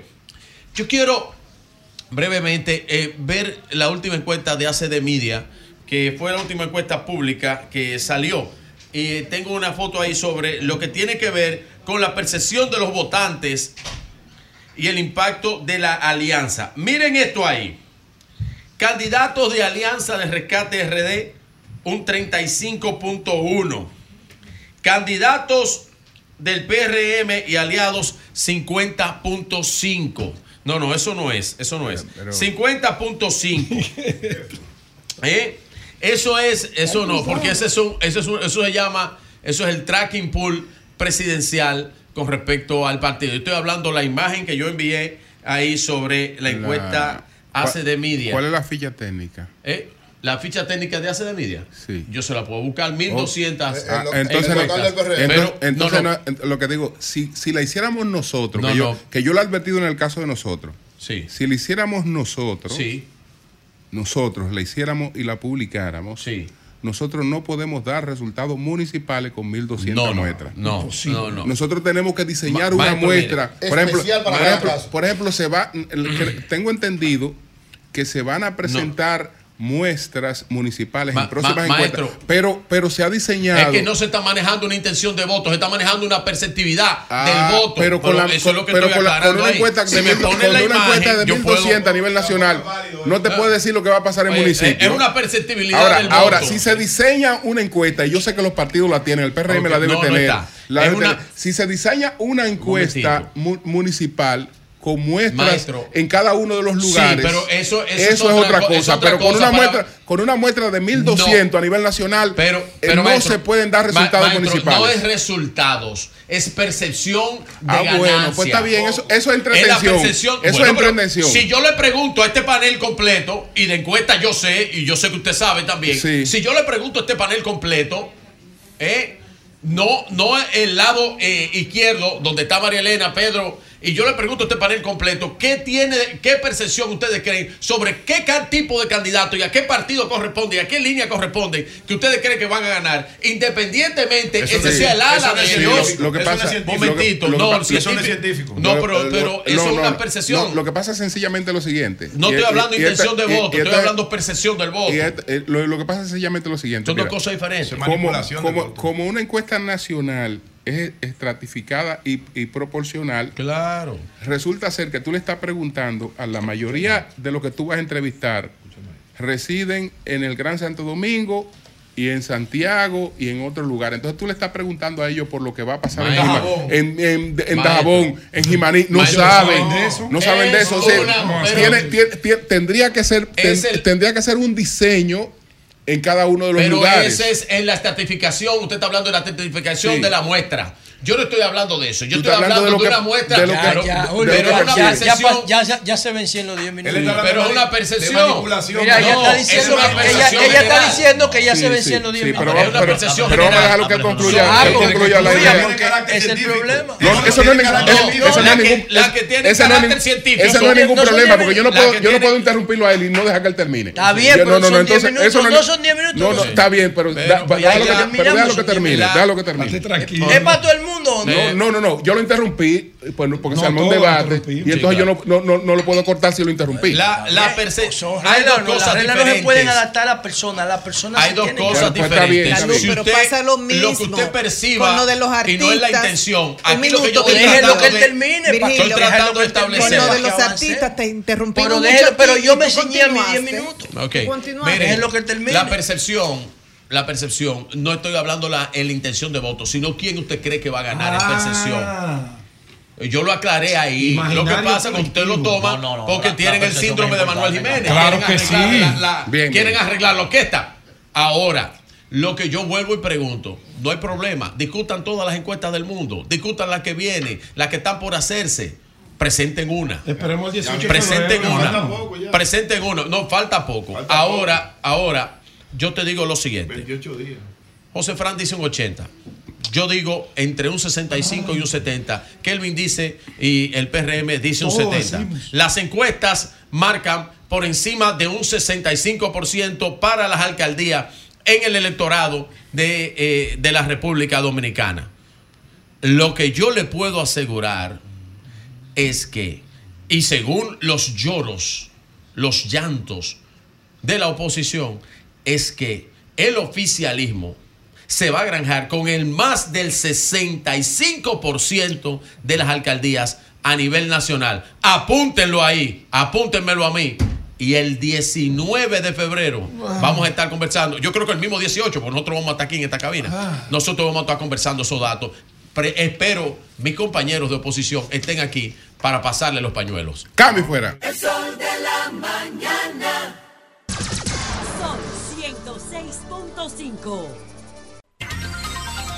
Señores, el doctor Marcos Núñez Cuervo, que además es el decano de la Facultad de Medicina de la Universidad eh, UNIBE, es el presidente de la Federación Panamericana de Facultades de Escuelas de Medicina y eh, galardonado como maestro de la cirugía por el Colegio Dominicano de Cirujanos. Buenos días, doctor. Muy buenos días, muy, muy complacido de estar aquí en este grupo que lidera ¿no? la opinión pública de 7 de la mañana a 11. Así es, así es, doctor. Así es. Gracias. Ha- hablemos un poco de la, de la Federación de, de- de Escuelas de Facultades de Medicina.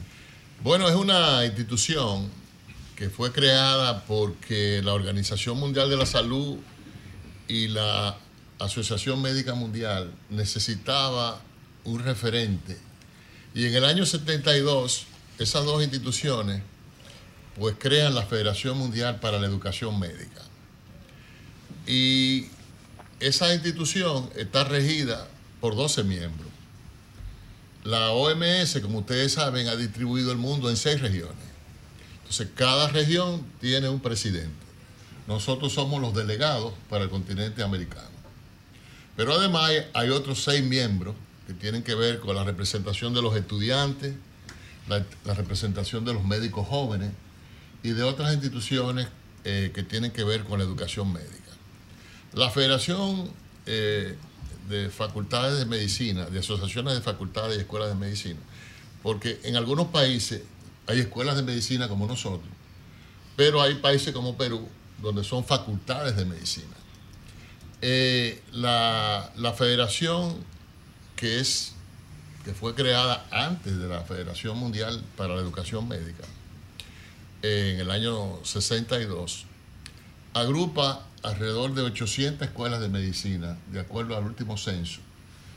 Pero nosotros pensamos, y se está renovando esa información, que debemos tener más de mil escuelas en el continente, de las cuales el 60-70% están representadas en la federación. Esto incluye desde Canadá hasta Chile. Y la búsqueda es detrás de la excelencia académica de los médicos en formación. Un gran reto porque definitivamente tenemos tres idiomas que dominan en el continente. El español, El español, que es el más, el más común, el inglés y el portugués. Y entonces, eh, algo que nosotros estamos tratando desde abril del 2022, que fue cuando eh, obtuvimos la presidencia, es primero eh, tratar de hacer un elemento colegiado, lo que yo llamo la gobernanza compartida, no solamente entre nosotros los, los, los federados, sino también teniendo en cuenta a los estudiantes de medicina o médicos en formación y a los médicos jóvenes graduados. Es un reto porque en el continente tenemos eh, programas de medicina de 5 años y programas de medicina de 7 años, con una variedad enorme ¿verdad? de alternativas y de opciones. eh, y la idea es ¿Cuál, respetar. cuál es la situación nuestra de la República Dominicana? En, en promedio nosotros tenemos entre 5 a 6 años de formación, digamos 5 años y medio. De posgrado. No, no, no. O el completo.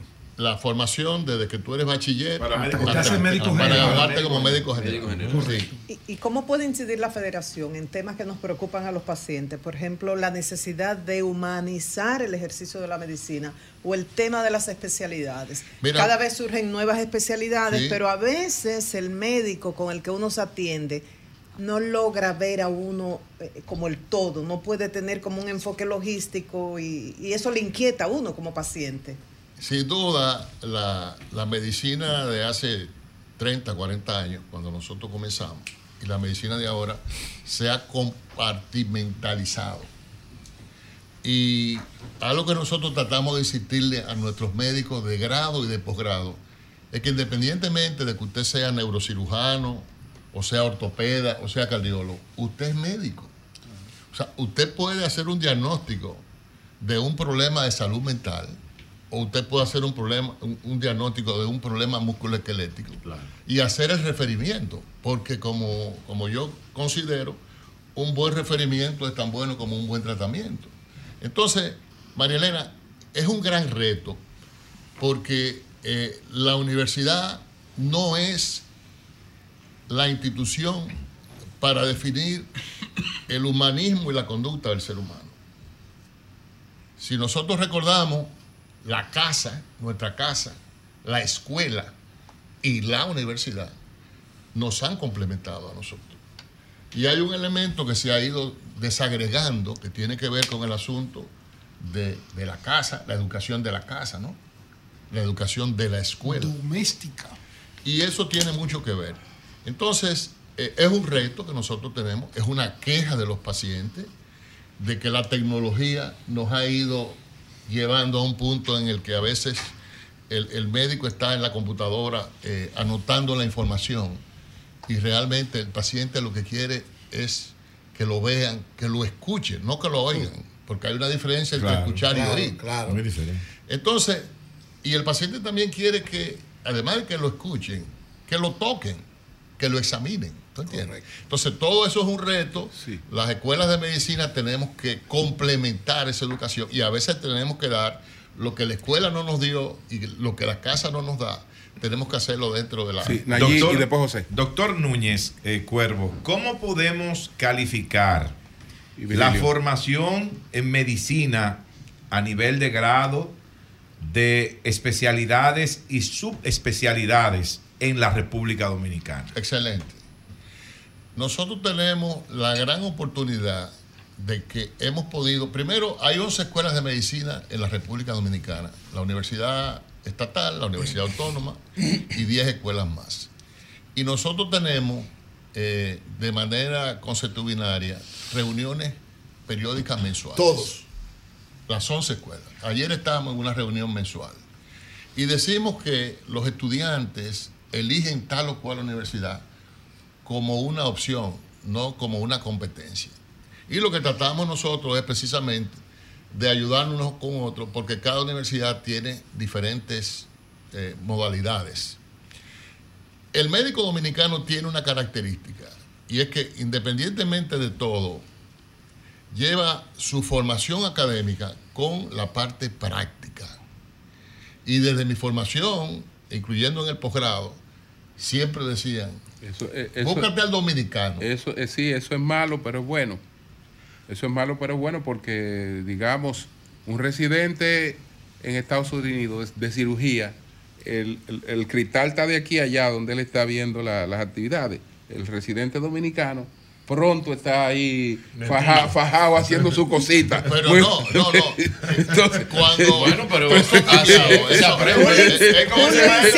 practicando eso- con uno. Practicar, sí, no, no, no, no, pero- él está muy, cerca. inclusive- pero en Estados Unidos está detrás de un cristal viendo al maestro ahí. Eso ha cambiado. Y Sí. yo creo que yo voy a hacerle un- una invitación a- al Sol para que visitemos eh, un par de centros de simulación o hagamos un, un programa dentro de uno de los centros de simulación. Sería interesante. para que ustedes se den cuenta que nuestros médicos aquí en el país, antes de ir a hacer ese tipo de abordaje al paciente, está dentro de un laboratorio, aprendiendo cómo hacer las cosas y a equivocarse sin ningún tipo de repercusión. Así es. En vez de yo sacarle la sangre a don Julio como compañero, No, no, no, a ti, a ti, a ti. nosotros tenemos, tenemos un brazo, Sí, tenemos un brazo que está conectado a un, a un sistema y donde el estudiante va a aprender a sacar sangre,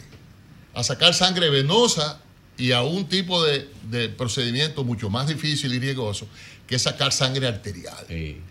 Y todo ¿Pero lo hace absolutamente directo o lo hace a través de- a través de- del de la- el simulador de partes. Y todavía son análogos, deja que sea. Todo, absolutamente todo lo que un estudiante de medicina puede ver y tener que hacer como habilidades en un paciente, nosotros lo podemos invitar. Eh, bueno, hay una, yo diría que se está gestando una revolución, según el concepto de revolución de Thomas Kuhn, en tema de salud, de medicina. O sea, hay médicos con muchísima autoridad, como usted, que son médicos de, de larguísima data, como por ejemplo David Sinclair, el, crea- el director de antivejecimiento de Harvard, Stephen Gundry, que es neurocirujano y cirujano cardiovascular con más de 10.000 cirugías hechas. Ah, David Perlmutter, el de cerebro de pan, neurólogo. Eh, el doctor Jorge Baiter, colombiano, que es un honor que Jorge Baiter sea latinoamericano, anestesiólogo internista. Todos ellos dicen, la salud que tenemos está al revés. No sirve, solamente sirve para curar, no previene enfermedades. No debemos comer lo que comemos, no debemos dormir como, comer, como dormimos, no debemos estresarnos como nos estresamos y no debemos tener vida sedentaria. Ellos ponen el modelo de salud al revés y son médicos tradicionales como usted. ¿Usted cree que realmente la medicina funcional, como ellos la llaman, tiene razón científica o usted cree que debemos insistir, insistir en el modelo curativo después que nuestro presidente Abinader dijo la semana pasada que hay 4 millones de dominicanos con hipertensión y con Bien. diabetes? Vamos a ver. Definitivamente, y eso está desde Alma Ata en el año 78. Salud para todo. Promoción de la salud y prevención es definitivamente el, el, el gol, el objetivo principal. Eh, la idea es que la- las personas no se enfermen. Nosotros sabemos que hay unos condicionantes, como por ejemplo en la genética, el medio ambiente, que van a influir en la producción de enfermedades. Pero Hipócrates lo decía hace muchos años, Señor, el hombre es lo que come. Y yo diría, lo que come y lo que hace. Entonces, gran parte de, la- de las enfermedades crónicas no transmisibles, llámese hipertensión, Que la comida sea tu alimento y que tu alimento sea tu medicina. Así es. el elemento también de la diabetes y el cáncer tienen que ver precisamente por esos elementos. Y el Alzheimer. Las enfermedades de salud Mm, mental. sí. Crónica, Entonces, hay que moverse. Hay que moverse. Además de alimentarse, hay que moverse. Porque ya hay data que nos dice a nosotros qué cantidad de personas mueren al año por no moverse. Solamente Bien. por no moverse. Bien. Eh, Doctor, eh, sí, perdón, perdón, perdón, Julio, Eh, antes de pasar con Manuel. Y entonces, Sí, si usted dice que la, eh, la- que la comida, como dice Julio, que dice Hipócrates, debe ser tu, tu salud y tu, Tu medicina. medicina y la medicina tu alimento. ¿Cómo debe comer una gente? ¿Arroz, habichuela y carne? No, no, no. Se, Ay. su- se supone, se supone que nosotros hay un método que se llama el método del plato. Y hay que dividir ese plato en tres. Tú tienes que tener un tercio de ese plato a base de frutas y vegetales. Entonces, buscar una manera de poner las proteínas través de diferentes opciones, incluyendo la proteína que tiene que ver con el pescado. Nosotros somos una isla, pero aquí se consume menos pescado de lo que, lo que, lo que deberíamos consumir. Y entonces tener un porcentaje también que tiene que ver con granos, que tiene que ver también con carbohidratos. ¿Usted come arroz? Yo como arroz dos veces a la semana y Bien. poca cantidad. Bueno, Oye, porque eh, esos tigres dicen que el arroz es Manuel, tóxico, ¿eh? sí. adelante. Eh, Virgilio doctor, es un colega. Sí, doctor, adelante. eh, doctor, yo... Te vas a joder, allí si Bueno, adelante, adelante, Sí, doc- sí. doctor Eh, Virgilio. do- Doctor, no. doctor, mire, el- usted es Eh, un usted- maestro usted- cirujano. Usted es un doctor, bueno, como el doctor Jacín. Sí, Y sí. como el doctor Muerte. Sí, no, no, como ese no. Como ese no. Él Eh, estudió eh, medicina, pero no lo terminó. Sí. A punto de Doctor, terminar la medicina. Doctor, eh, usted es un maestro de la cirugía, eh, un cientista, trabaja con la mano especialmente, eh, eh, por eso tengo el placer de conocerle. Eh, las prótesis robóticas que están ahora mismo en muchas pruebas, yo he visto muchas prótesis de carácter robótico ya que responden a estímulos que funcionan casi como falanges reales.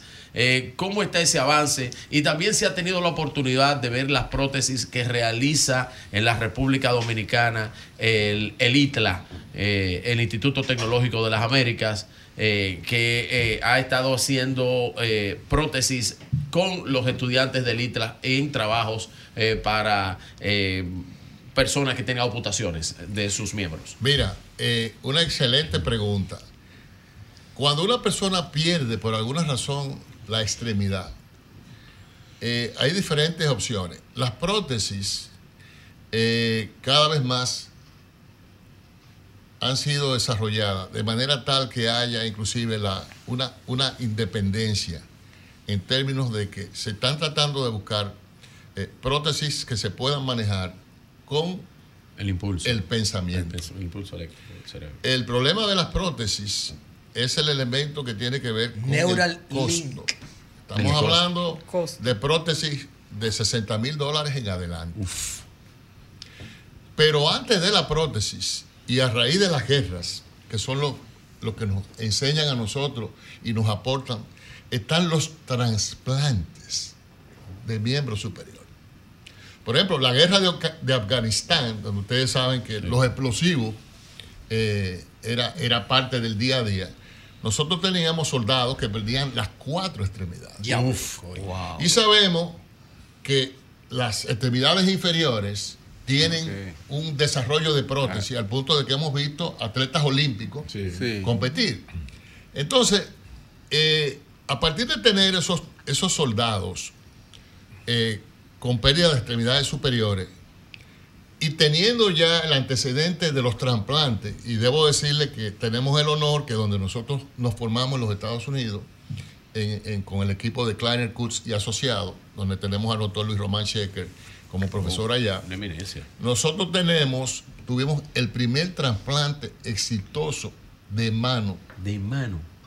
eh, permanente, porque había, el primero fue en Francia, pero ese, ese caso no duró. Wow. Él de esa la mano de, de, una persona. Ese paciente, que era un bombero, había perdido por, un, por una explosión su antebrazo y su mano. Y le pusieron una de. De un cadáver. Así como se pasa un riñón, así como se pasa un hígado, un, pulmón.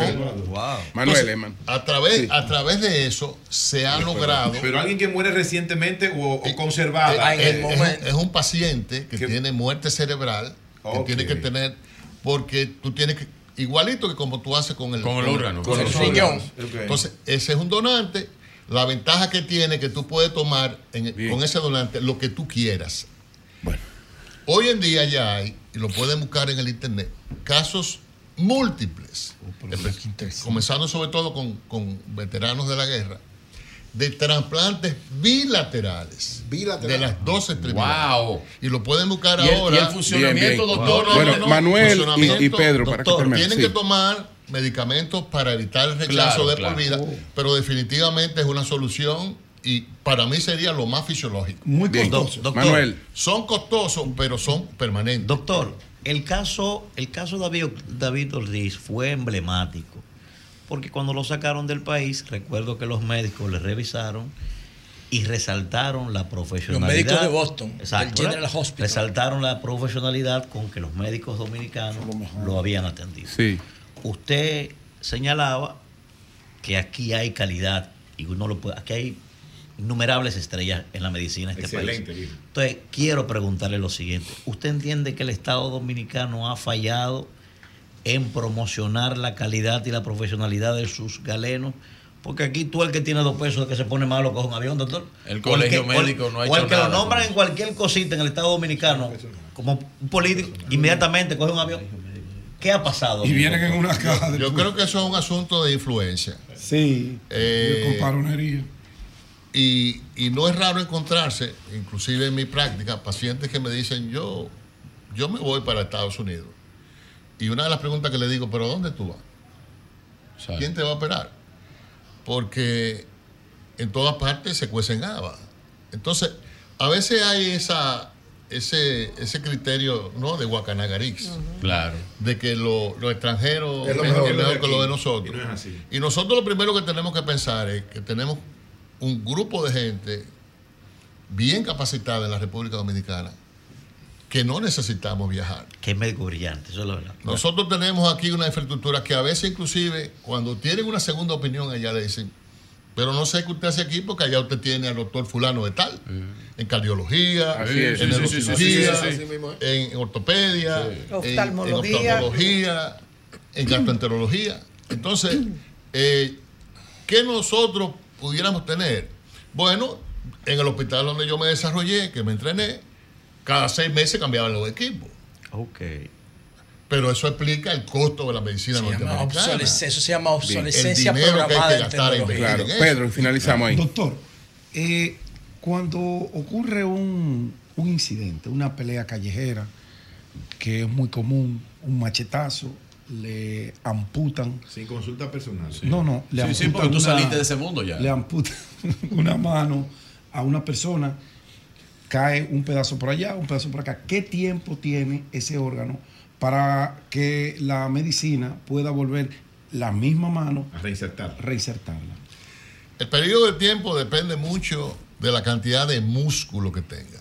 Llámese, si es un brazo, si es un antebrazo, si es una mano o si es un dedo, el dedo no tiene músculo. Por lo tanto, el dedo puede tener un mayor número de tiempo antes de reconectar su circulación. Pero cuando estamos hablando de mano, sobre todo de antebrazo o de brazo, el periodo seis horas. Seis horas. Y, y es un ¿Qué error se debe tomar en directamente cuenta en para- hielo o No, no, no. ¿Cómo se, cómo No, se, no, se no conserva, se debe- conserva para Yo eso? siempre le digo a los alumnos, usted toma un pedacito de hielo en la mano y toma un reloj y dígame qué tiempo antes de que usted lo suelte. Ok. Es Porque rápido. usted lo va a Porque, soltar. ¿qué pasa? Porque, molesta. porque siente que se está quemando. Se está quemando. Es un extremo, quema. igual que el fuego. Entonces, Ajá. usted tiene un mecanismo que es la, la- la conexión entre su extremidad y el cerebro. Ya. Al estar desconectada la mano, usted coloca eso en hielo directamente y lo quema. Y nosotros hemos tenido casos que han llegado y que la mano no se ha podido reimplantar o se ha reimplantado de manera no exitosa por la quemadura. ¿Y cómo se Bueno. se para toma la llevarlo? Pero, mano, Julio, se limpia. Doctor, ¿el modelo cubano es un mito? ¿O es verdad que son Bueno, duros? Espérate, esta respuesta interesante. Cuba, Cuba, Bueno, sin duda esta también es es un cuenta de cómo se conserva. latinoamericano. ¿Cómo se conserva Para finalmente? Se toma la mano, ¿verdad? Sí. Lo más importante es el paciente. Ok. Comprimir Evitar el y sangrado. porque el paciente es lo más importante. unirla la mano se toma, se limpia, se, se cubre en una funda o en un recipiente de plástico y entonces alrededor se coloca el hielo para doctor, que lo enfríe. Bueno, doctor, quedamos en deuda con la audiencia. Porque, sé que ah, eh, estaba muy interesada escuchando todas las preguntas que se formularon aquí, pero no eh, pudimos eh, abrir los teléfonos por razones. No, y no de hablamos tiempo. de células Entonces, gracias, gracias al doctor Marco Núñez.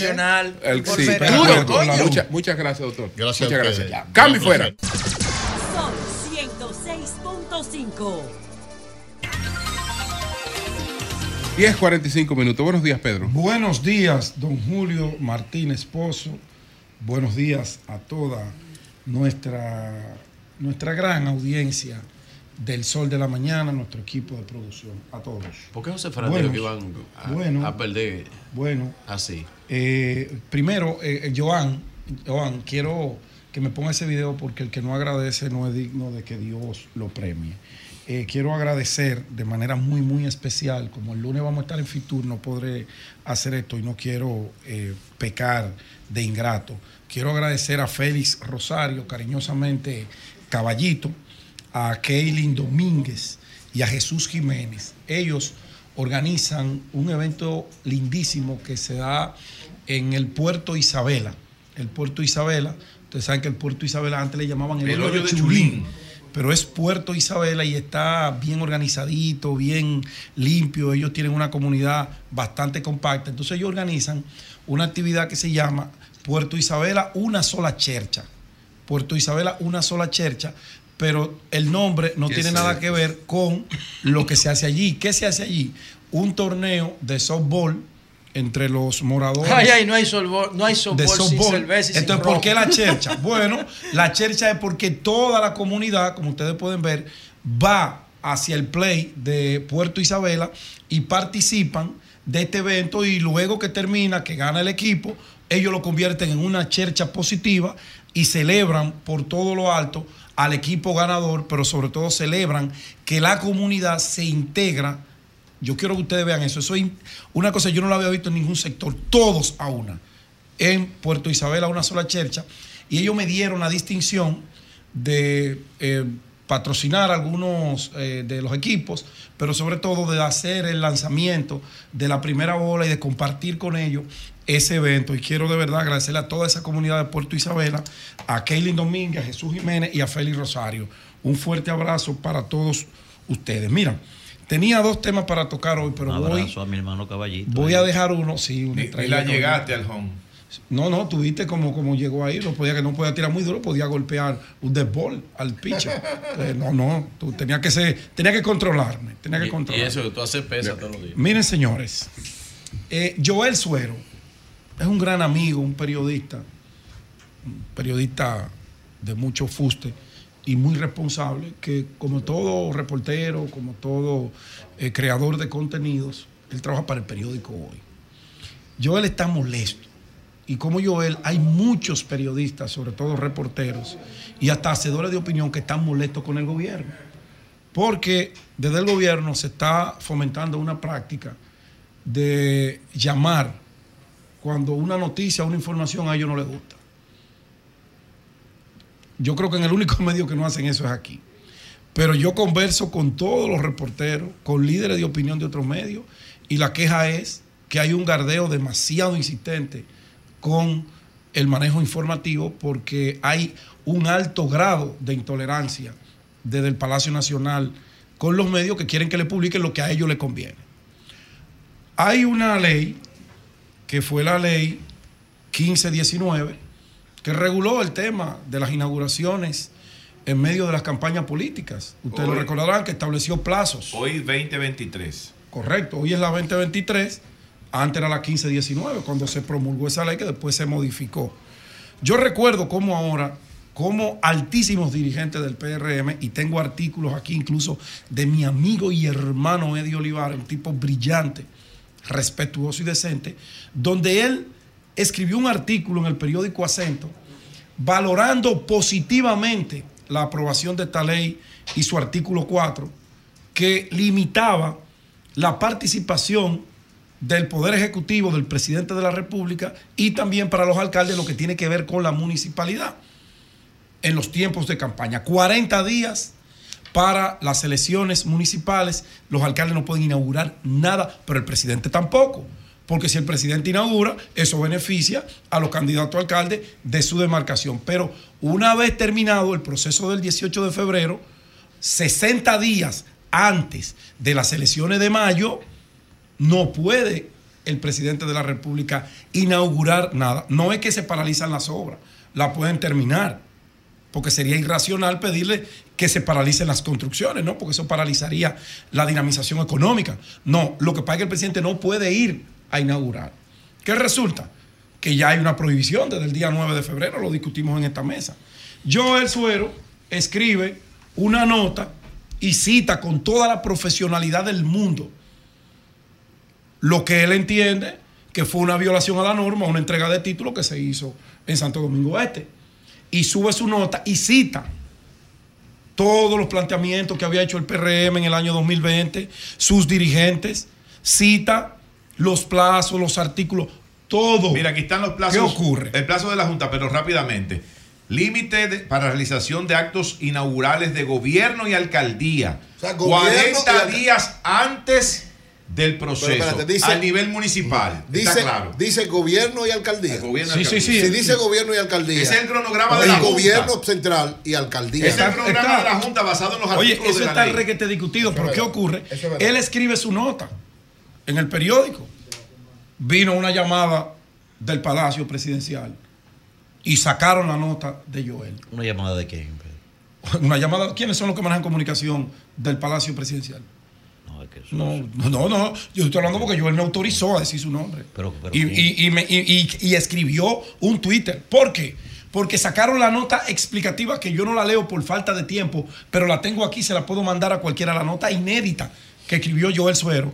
Y después de la llamada sacaron, y la presión, sacaron la información del periódico hoy, y los que llevan anotaciones que le dan seguimiento, nada más tienen que buscar el link.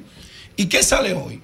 Oh, la declaración y acomodada que mandó Jorgito de Antoliano Peralta, donde justifica que sí, Luis Abinader puede hacer inauguraciones. Y tengo ambas notas. Entonces así no podemos hacer periodismo. Con esos niveles de intolerancia en el siglo XXI no se puede hacer comunicación. Oigan bien. Y no es uno, no es Joel, no. Aquí hay cientos hasta de directores de medios quejándose de la presión que hay desde el Palacio con el manejo informativo. Y eso no es permitido. Por eso ese afán de esa ley del DNI. Por eso ese afán. Porque hay medios que no te aceptan eso. Los medios que se respetan, los directores que se respetan, no aceptan eso de nadie. Porque tienen un criterio informativo.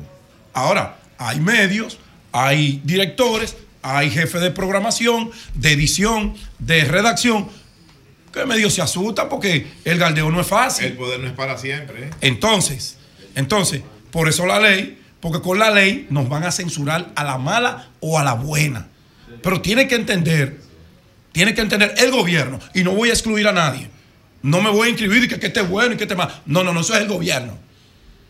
Desde esa dirección de comunicaciones, no van a hacer nada si no cuentan con la anuencia del presidente de la República. Dejémonos de pendejadas. Yo no voy a venir con esa, con esa cobardía, con ese lambón. No que el presidente. No, no, no, no, no. El gobierno. Y el jefe del gobierno se llama Luis Rodolfo Abinader, que es quien tiene que parar esa, esa práctica.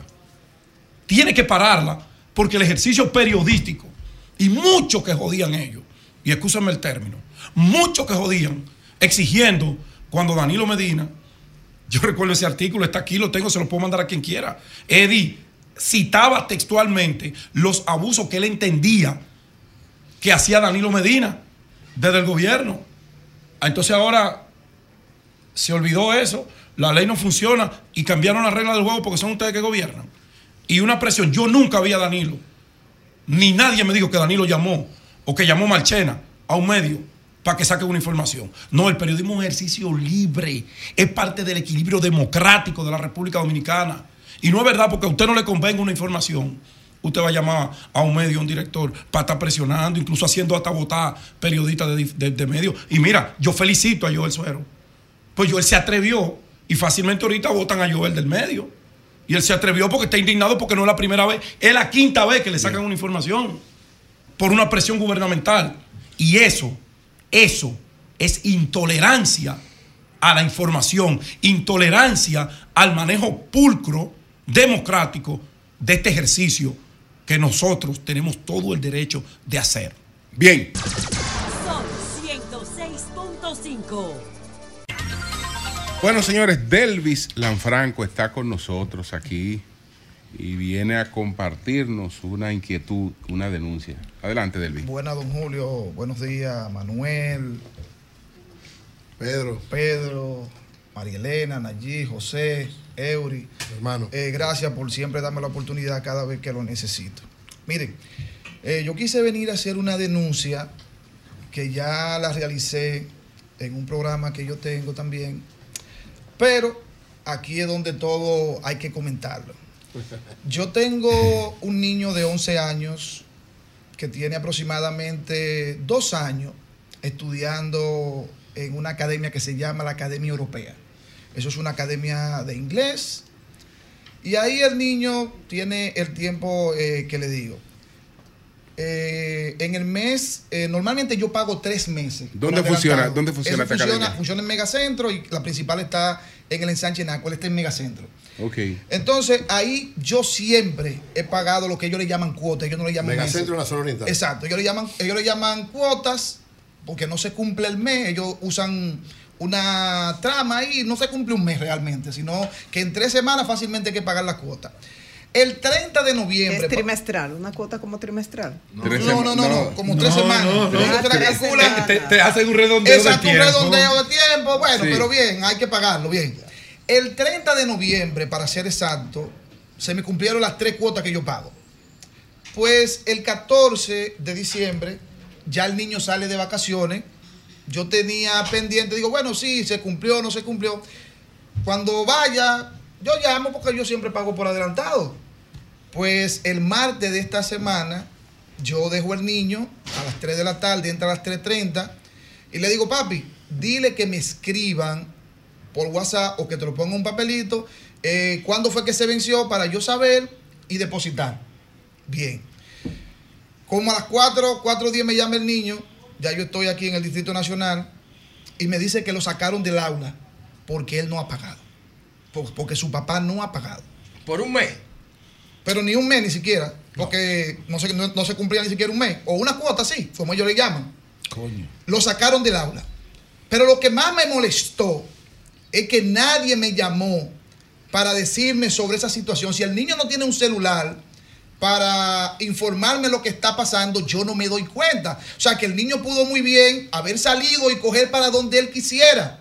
Porque su madre, cuando puede, va y lo busca a las 5 que, que él sale, que es lo correcto. 11 o yo lo envío a buscar en un Uber y por el teléfono nos comunicamos y bien.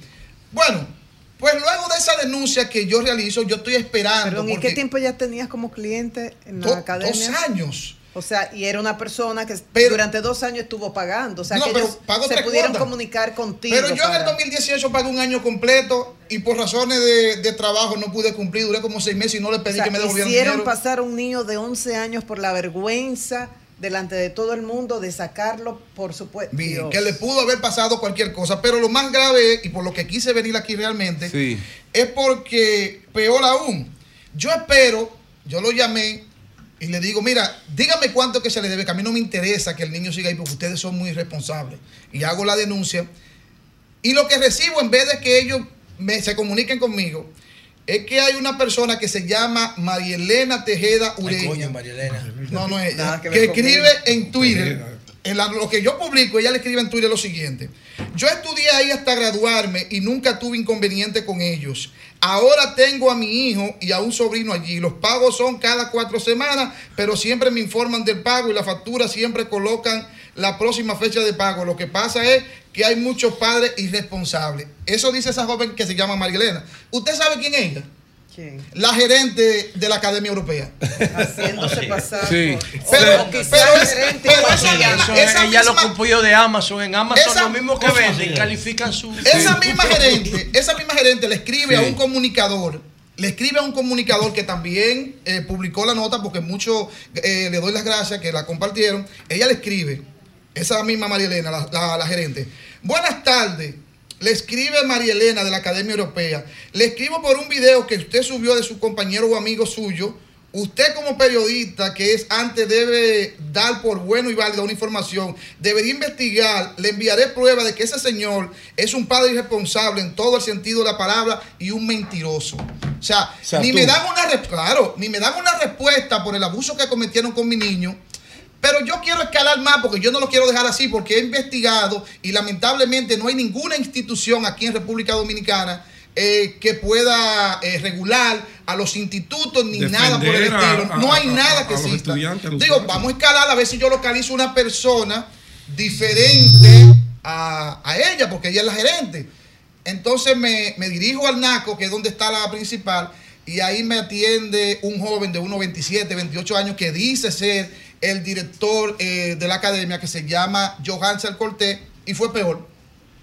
Ahí yo no recibí ninguna respuesta a mi reclamo.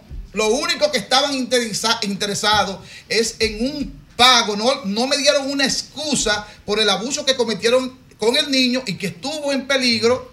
Bueno. Y cuando voy saliendo, le digo, ¿cómo es que usted se llama? Porque como que se me pasó. Yo no tengo que dar ningún nombre. Eh, ven al seguridad que me saque.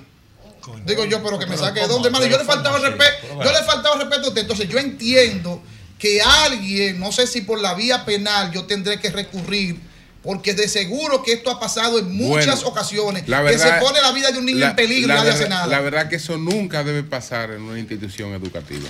Nunca. Nunca Claro, debe ¿Cómo pasar. tú vas a maltratar a un niño delante de los otros? Nunca debe pasar. Así es. Nunca debe Todos pasar. deben atender el bienestar del niño, todos. Es Claro, cierto que Delvis claro. es un cliente que debe estar al día, pero tenía, según cuenta, dos años pagando religiosamente. No, no, pero yo pago tres, yo pago tres juntos.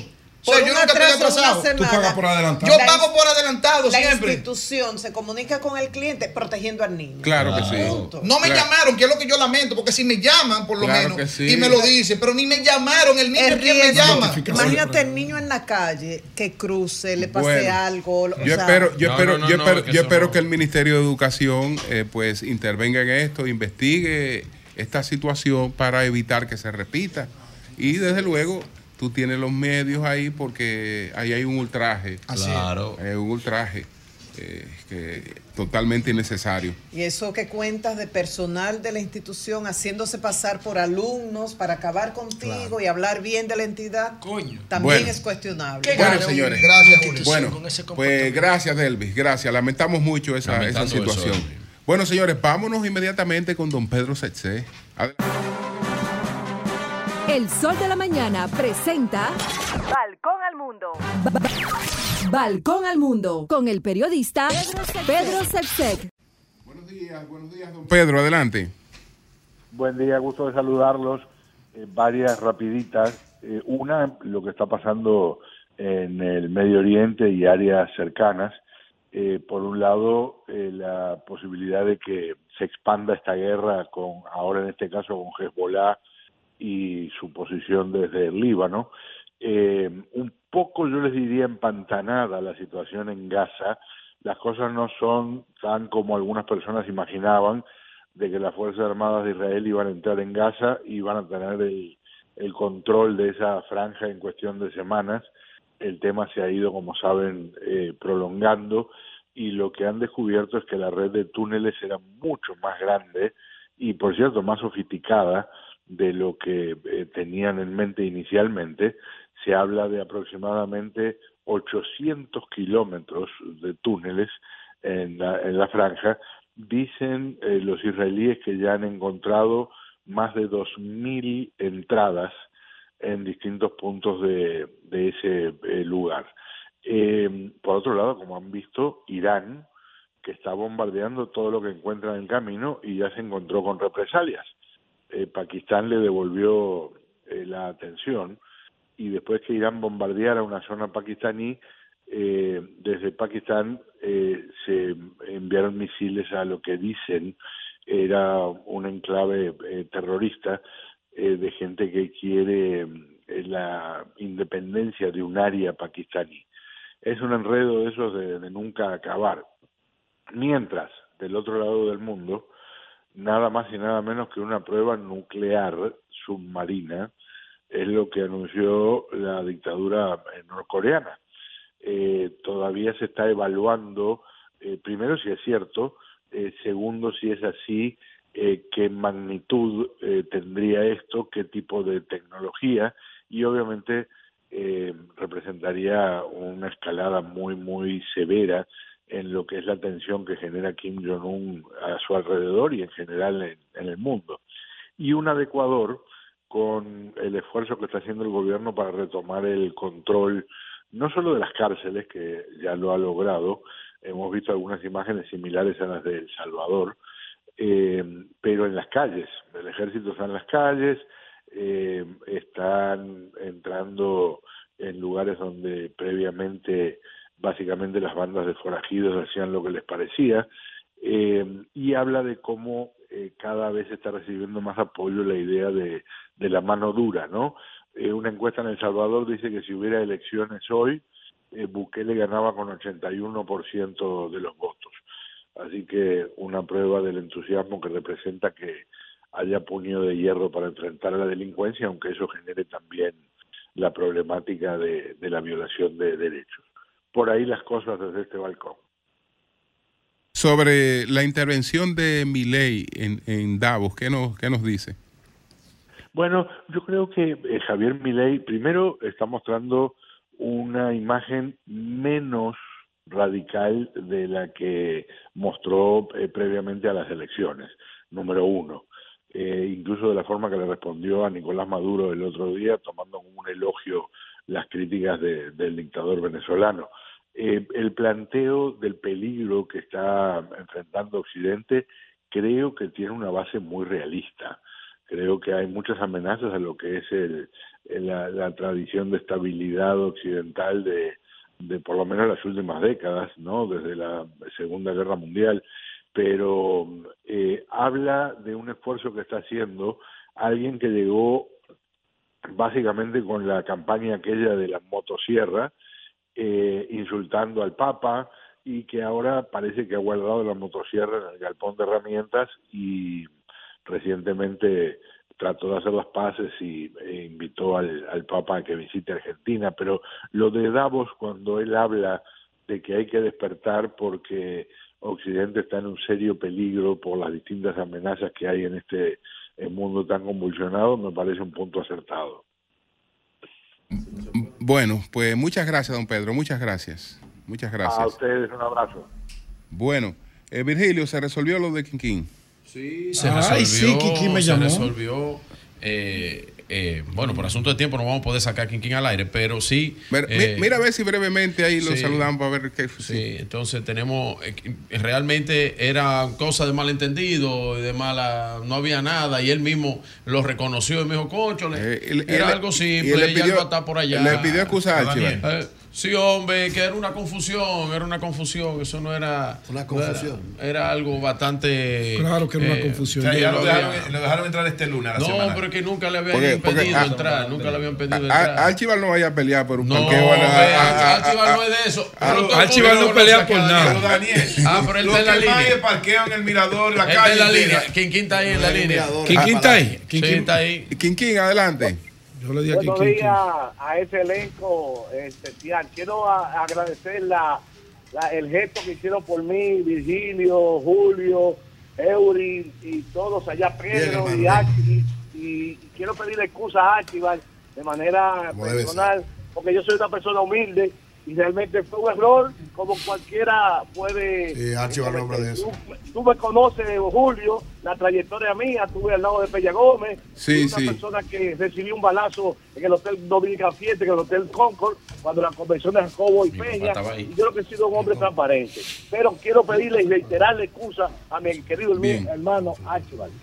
Bueno, pues muchas gracias, Quinquín. Muchas Gracias, gracias. Quinquín. Un abrazo para todos. Muchas gracias. ¿Te perdonaron ya, Quinquín? Sí, ya, ya. Ya, No, no, no, no, era una confusión. no era- una confusión. Ya el lunes va la semanal tranquilo. No lo van a devolver. Sabanda y Martín quieren ir ¿Para dónde? ¿Para dónde? a la semanal. Sí, sí, sí, sí, sí. sí, No, ¿y yo qué van a buscar yo allá? No, ellos son- comunicadores. No, yo lo que No, una no, semanal, no, no, una semanal. una no. décima. Hay que preguntarle, hay que yo tengo algo que preguntarle al presidente. ¿Qué ¿Qué tú le quieres preguntar? Si él ha comido locrio de, de pico y pala. Sí, No, sí, sí, sí. Es lo que No es. Rico, muchacho. No es igual. Tú no vas para la semanal, ¿no? Es que el pico- Martín, no, ¿tú has bebi- tú has comido locrio de fideo? Que ha comido, Sí, no, esa claro es su dieta sí. básica. esa es la dieta básica. Pero, pero ¿cómo así? Martín, Martín, Martín se lo dejó de comer. Te queda, te queda bonito el nudo la corbata. Mira, Mira, Oye, mira. Esa corbata está bonita.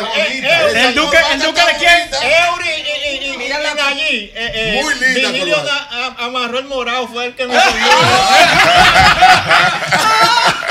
Virgilio, mira la pregunta al presidente. ¿Cuál va a Yo, le preguntaría a- a- a- al presidente que si el que tira el dado come. Eh. Eso es una pregunta fuerte. ¿eh? ¿Cómo? Si es verdad que el que tira el dado come. Así decía Corpor- Freddy, Corporal- no tenía, Corporal no tenía siempre con eso. Era, ¡Ah, ah, una el mejor, sí. el mejor equipo que hay! ¿Eh? Virgen de la que ya, ya, bueno. estamos, eh, ya estamos en víspera de la Virgen de la Alta Gracia. Sí. Esa santa. ¿eh? Esa sí es verdad que es una santa. bueno. Sabanda, mira lo que tú trajiste.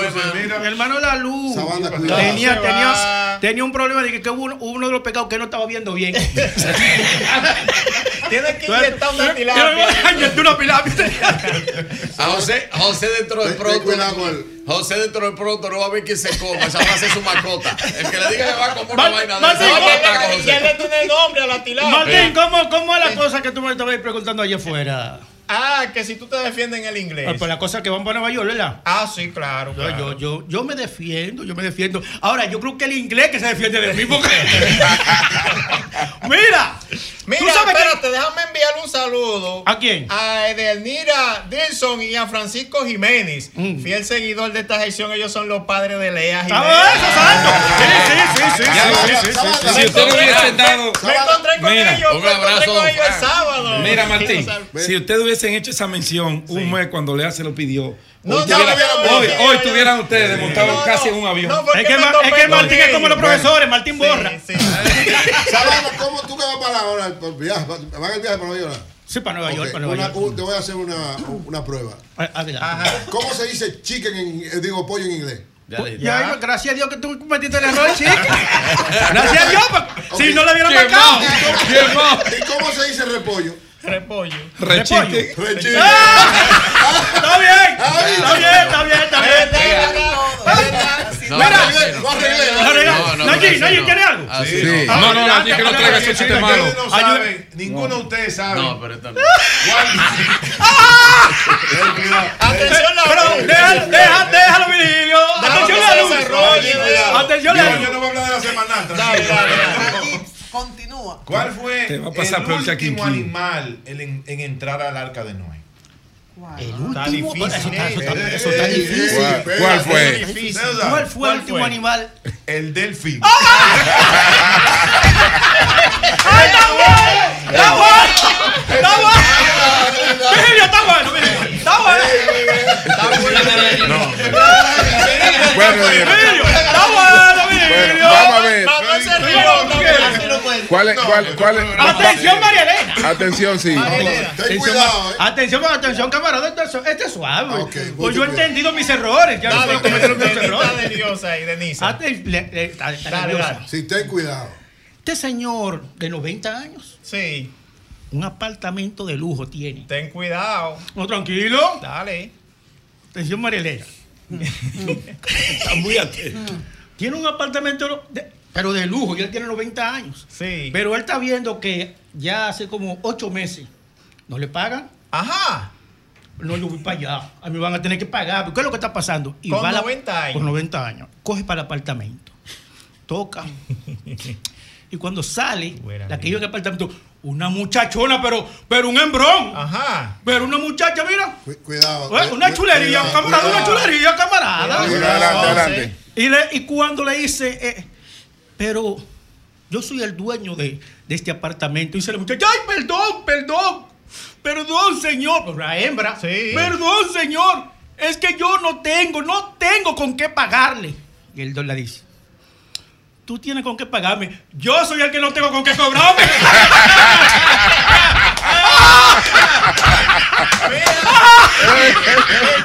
El. El el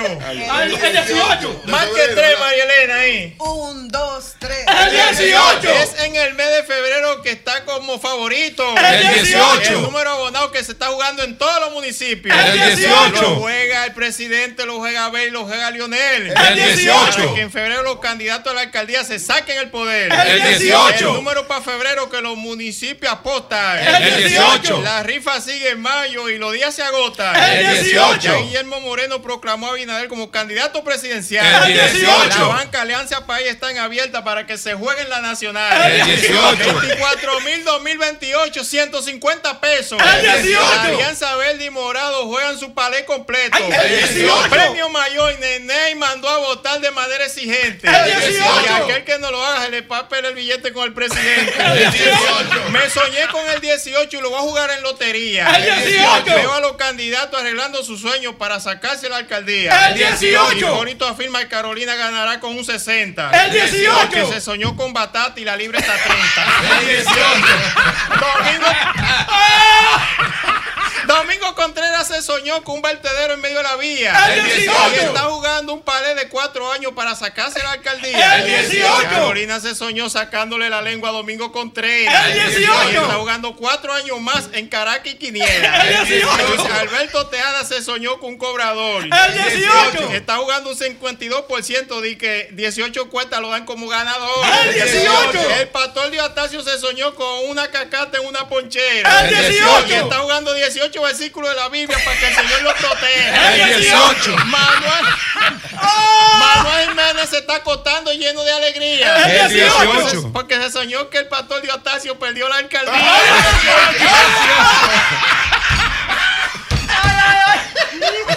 Farid está amaneciendo sentada en una silla. El 18. Que el elogio a Guillermo Moreno le está dando pesadillas. Abinader se soñó que en Santiago la oposición tiene 8, el PRM un 20. El 18. La alianza dice lo contrario al sueño del presidente. El 18. Santiago Marido Collante se soñó cayendo en un agujero. El 18. Para Mayo está asustado porque le dijeron que el hoyo de acero. El 18. Nayib. En algunos municipios se está soñando de a poco. El 18. Hay candidatos electos que no quieren invertir en el 18. El 18. Francisco Peña se soñó que le picó un pie. El 18. Su número abonado lo está jugando el PLD. El 18. En Azua Rafael Hidalgo se soñó montado en un carro de concha. El 18. Pero César Valentín le, dije que, le dijo que el hombre da uno y el carro da ocho. El 18. En Santo Domingo Norte la oposición se, no está fría. El 18. El PRM está jugando porque se sueña todos los Ay, días. el 18. Leonera apuesta que en mayo volverá a subir la candidata al palacio. El 18. Que se soñó que estaba criando un hogar. El PRM está jugando en toda la banca de apuestas. El 18. Que según jueguen el 18, en mayo sacarán en la primera vuelta. El 18. El PLD se soñó con la alianza debajo de una mesa. El 18. Hay que abra bien los ojos porque Leonel da sorpresa. El 18. Los tránsfugas candidatos están soñando con un par de zapatos. El 18. Para, poder- para por si acaso saber dónde van.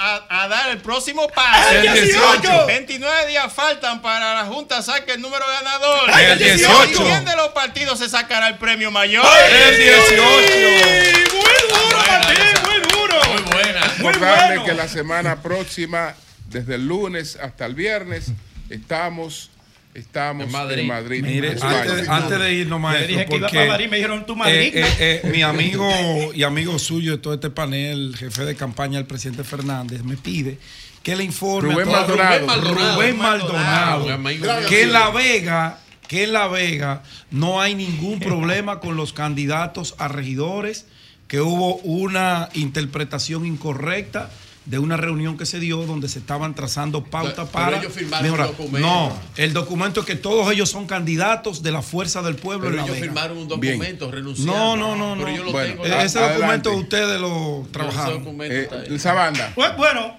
esta. Para cerrar para a sí, Euclides. finalmente. No, no hay problema. Euclides me Para irnos para, para irnos para Madrid, que tranquilo, Sí, sí, sí, sí. Atención, Sí, sí, sí. camarada, atención, María Elena. Atención, Hugo. ¿Tiene Atención, maleta, banda? Yo tengo maleta, pero vacía. Mira, Maleta de problemas. Maleta llena de maleta problemas. hay. Mira, esta pareja o- como, como 50 años cada uno, 60 Sí. por ahí. Sí. Va donde el doctor. Atención, María, no son muchachos jóvenes. Sí, sí. Dice el doctor, eh, ¿cómo están ustedes a nivel? eh, doctor, queremos ver cómo duramos un tiempo más de vida, o sea, llegar a los 100, a los... No, no hay problema, yo trato de ayudar en eso. ¿Cómo van ustedes con la relación? ¿Cómo? Ah, si, por él fuera, eh, todos los días, todos los días normal. Ah, pues está bien, pues miren, eh, eso hay que pararlo un poco. ¿Cómo sí, sí, sí, sí? Para que ustedes puedan durar mucho tiempo de vida, eh, es necesario que ustedes hagan eso Ten cuidado. mensual. Ten cuidado. Mensual, no tranquilo. Mensual, El mensual. Mensual. Mensual, mensual, mensual. Mensual. Dice la muchacha. Dice la señora, mensual. Sí, mensual. Bueno, bueno, viejo. Mensual. No hay problema. Está bien, doctor, y se va. No pasa un día, llega un día, llega la noche y la señora va y le toca la puerta. Tum, tum, tum. Dice el señor, Adelante. ¿quién es? Pues Estaban durmiendo en cama separada porque él le dijo que mejor sí. duerme en, cama- en Sí, cama sí, separada. y sí, todo. sí. ¿Quién es? Nayí. Soy yo. ¡Ay! Yo no sé. Soy yo, Nayí. Abre. Soy Soy yo. Adelante, adelante. Adelante. Soy yo, mi viejo. ¿Y qué tú quieres? Es para ver si tú me adelantas una quincena. Está buena, buena. Está buena, está buenísima. Bueno, señores, gracias, gracias. Hugo Vera, vehículo de la radio. Y el lunes desde Madrid, España. ¡Cami fuera!